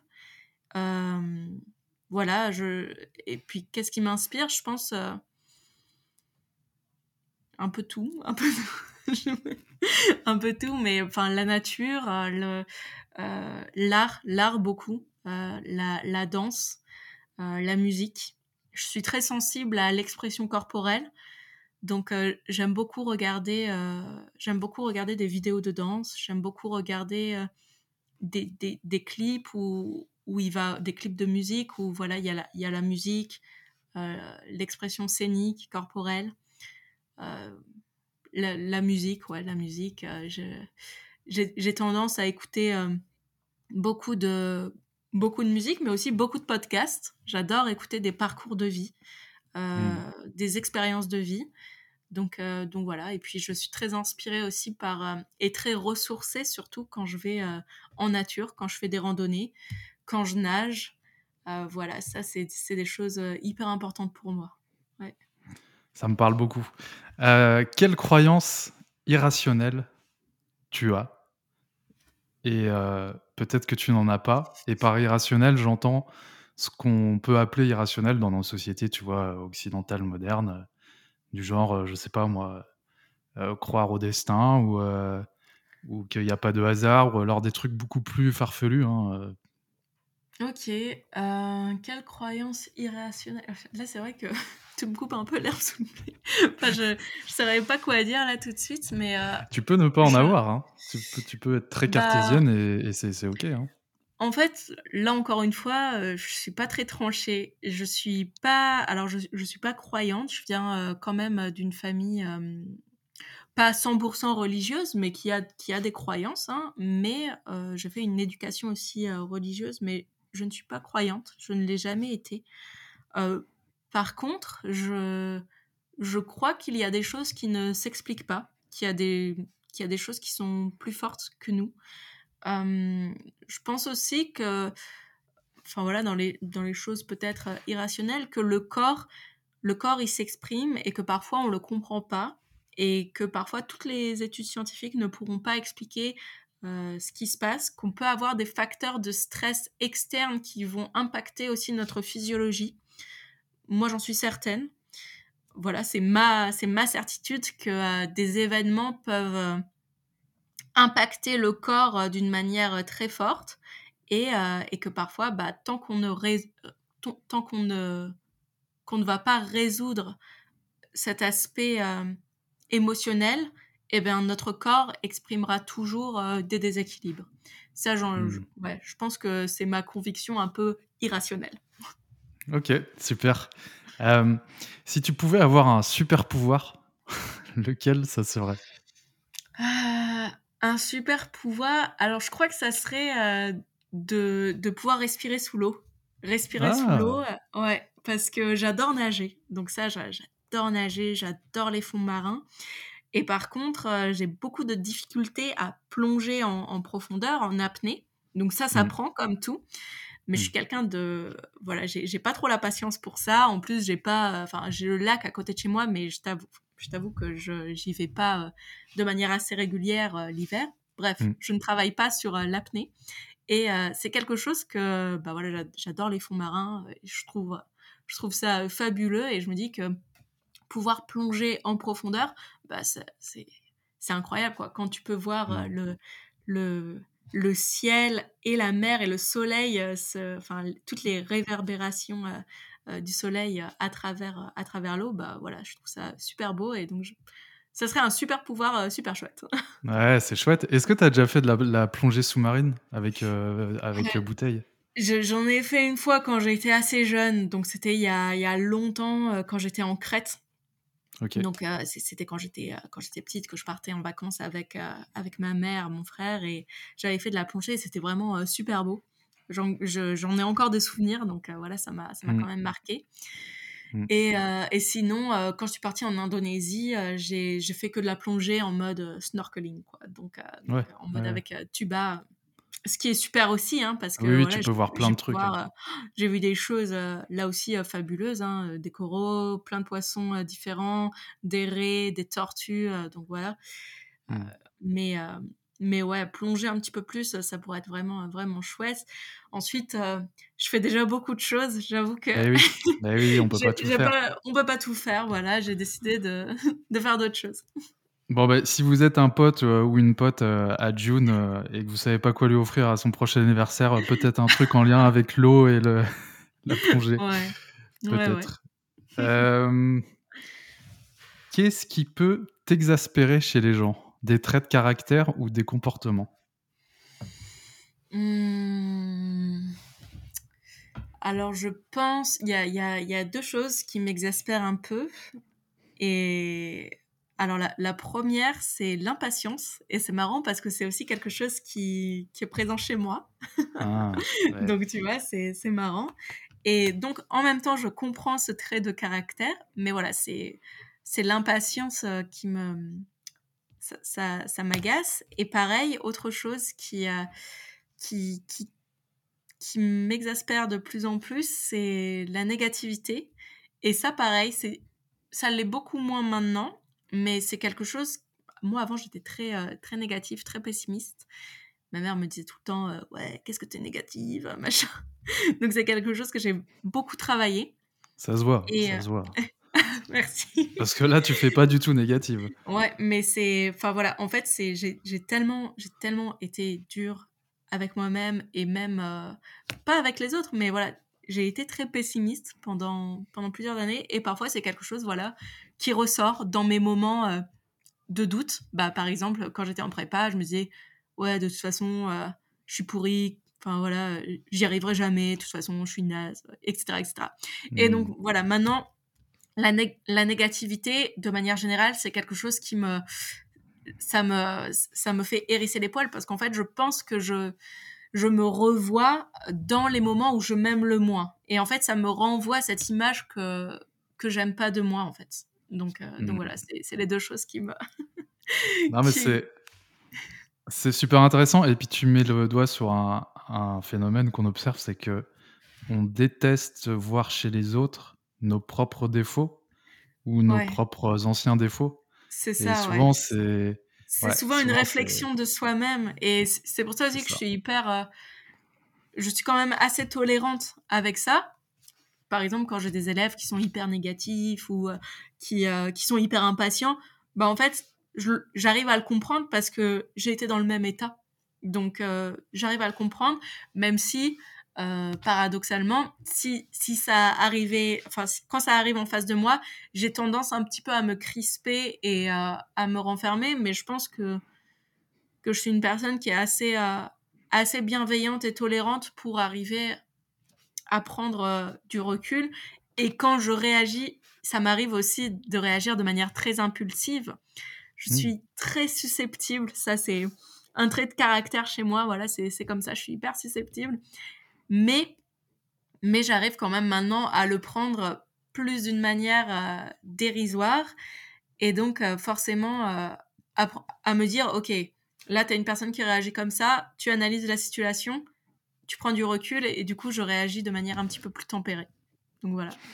Ok, non, mais c'est bien ce que tu dis parce que ça montre qu'on peut, euh, qu'on peut vraiment travailler sur soi et, et, s'améliorer, quoi. Mm. Euh, ok, euh, si tu pouvais remonter dans le temps mm. pour vivre à une époque, pas seulement observer, hein, mais vraiment vivre à une époque, donc tu peux prendre le début de l'humanité jusqu'à maintenant, peu importe. Quelle époque tu choisirais et surtout pourquoi? Oh là là, c'est difficile. C'est difficile. Je sais. Prends ton temps. Prends ton temps. C'est super difficile. Je sais pas. Hmm.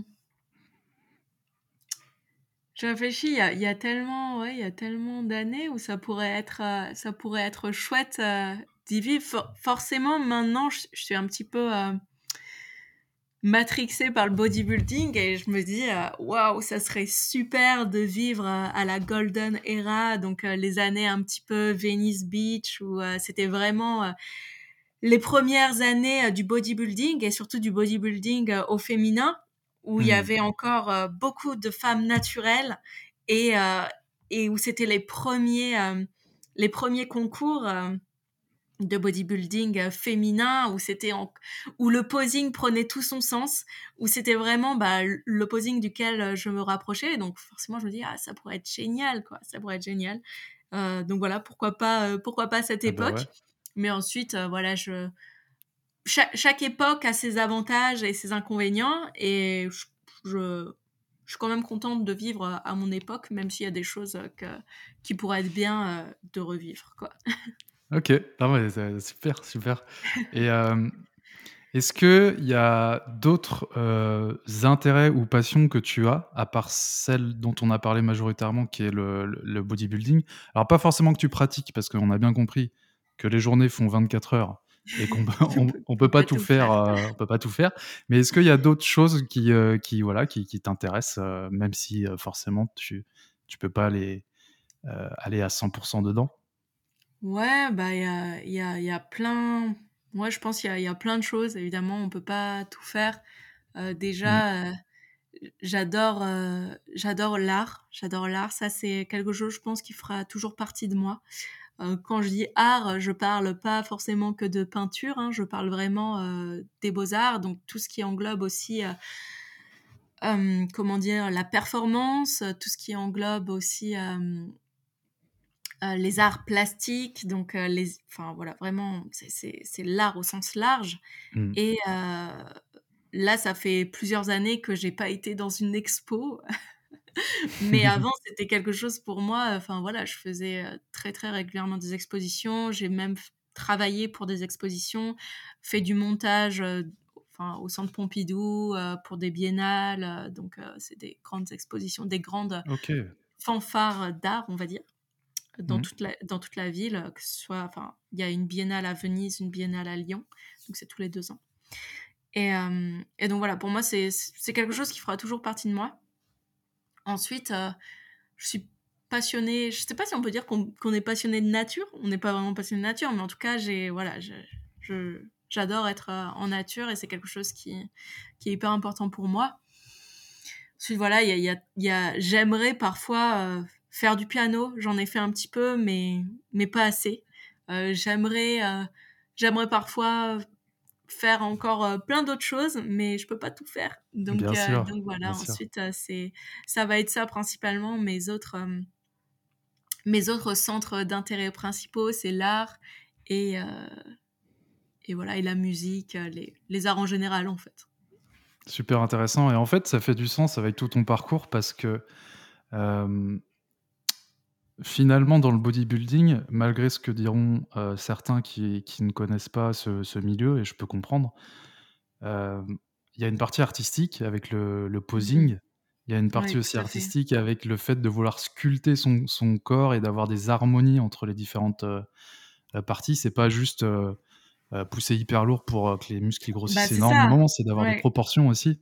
Et, et, et, là, tu mêles les deux en fait. Tu mêles le, ton attrait pour le sport et ton attrait pour l'esthétique, euh, l'artistique, quoi.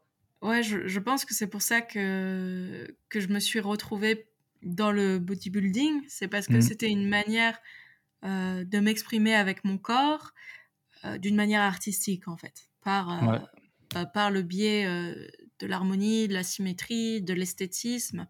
Et, et, par le biais de, de l'expression scénique, en fait. Parce que voilà, mmh. tu vas être sur scène et donc il faut il faut, il faut bouger d'une manière euh, esthétique, d'une manière euh, harmonieuse, comme si en fait euh, tu étais ta propre sculpture et que tu mettais en mouvement ta sculpture. Donc, donc voilà, je pense aussi que c'est c'est pour ça que j'ai été assez attirée par, par tout ce domaine. Ouais, non, mais complètement. Ça fait, ça fait complètement sens. c'est hyper, hyper cohérent. Est-ce que tu aurais euh, un conseil à donner aux personnes qui voudraient se lancer dans un projet, peu importe lequel? Euh, je sais pas moi, ça peut être, euh, ça peut être genre devenir coach ou faire des compètes de bodybuilding, pas à tout hasard, mais ça peut être n'importe quoi, n'importe quel projet. alors, je sais que c'est toujours compliqué parce que tout est contextuel et que chaque expérience est différente. Mais là, si tu avais une amie, un ami qui venait vers toi et qui, voilà, tu, sentais qu'il qui, voulait se lancer dans quelque chose, qu'est-ce que, qu'est-ce que tu dirais avec ton expérience à l'instant T là? Ah, Je dirais d'être patiente ou d'être patient, mais de faire en sorte d'être acteur des changements. Donc voilà, peu importe, peu importe l'objectif, le, hein, aussi d'apprécier le processus, euh, un petit peu le chemin, parce que finalement, par exemple, pour le bodybuilding, c'est quoi? C'est même c'est cinq minutes sur scène. Donc en fait, qu'est-ce qui m'a le plus plu? C'est pas que l'accomplissement, c'est vraiment tout le processus. Et je dirais même que c'est dans le sport de manière générale, c'est tout le processus depuis que j'ai décidé de changer de vie c'est vraiment tout, voilà, tout, le chemin que j'ai fait qui me, qui me plaît. Et là encore aujourd'hui, je me dis, bah ouais, c'est tout le, cheminement vers, euh, vers un mieux-être. Pareil pour le fait d'être coach sportif. Moi, j'adore, euh, j'adore me former, j'adore être en formation. J'ai l'impression d'être euh, une, une, éternelle apprenante. Donc voilà, j'adore apprendre, j'adore me former continuellement. Et donc, peu importe l'objectif, je dirais, c'est de prendre plaisir, prendre plaisir, d'être patient et d'apprécier. Euh, je sais que c'est bateau, hein, mais le enjoy the process parce que bah c'est super. En fait, tu vas apprendre, tu vas te former, c'est comme ça que tu vas grandir, quoi. Et chercher, euh, chercher à mieux faire et chercher à t'améliorer. Et c'est comme ça que tu vas grandir et acquérir de l'expérience. Donc voilà. Super. Dernière question, June. Euh, en quoi la June d'aujourd'hui est différente de la June d'hier et par hier? Tu mets ce que tu veux, tu peux le mettre en jour, tu peux le mettre en mois, tu peux le mettre en année. Je sais que euh, avant, tu étais une teufeuse, j'ai entendu ça dans les podcasts. Euh, mais c'est hyper intéressant hein, comme parcours parce que ça montre vraiment qu'on peut changer. Euh, donc voilà, en quoi, en quoi la mmh. June d'aujourd'hui, elle est différente de la June d'hier?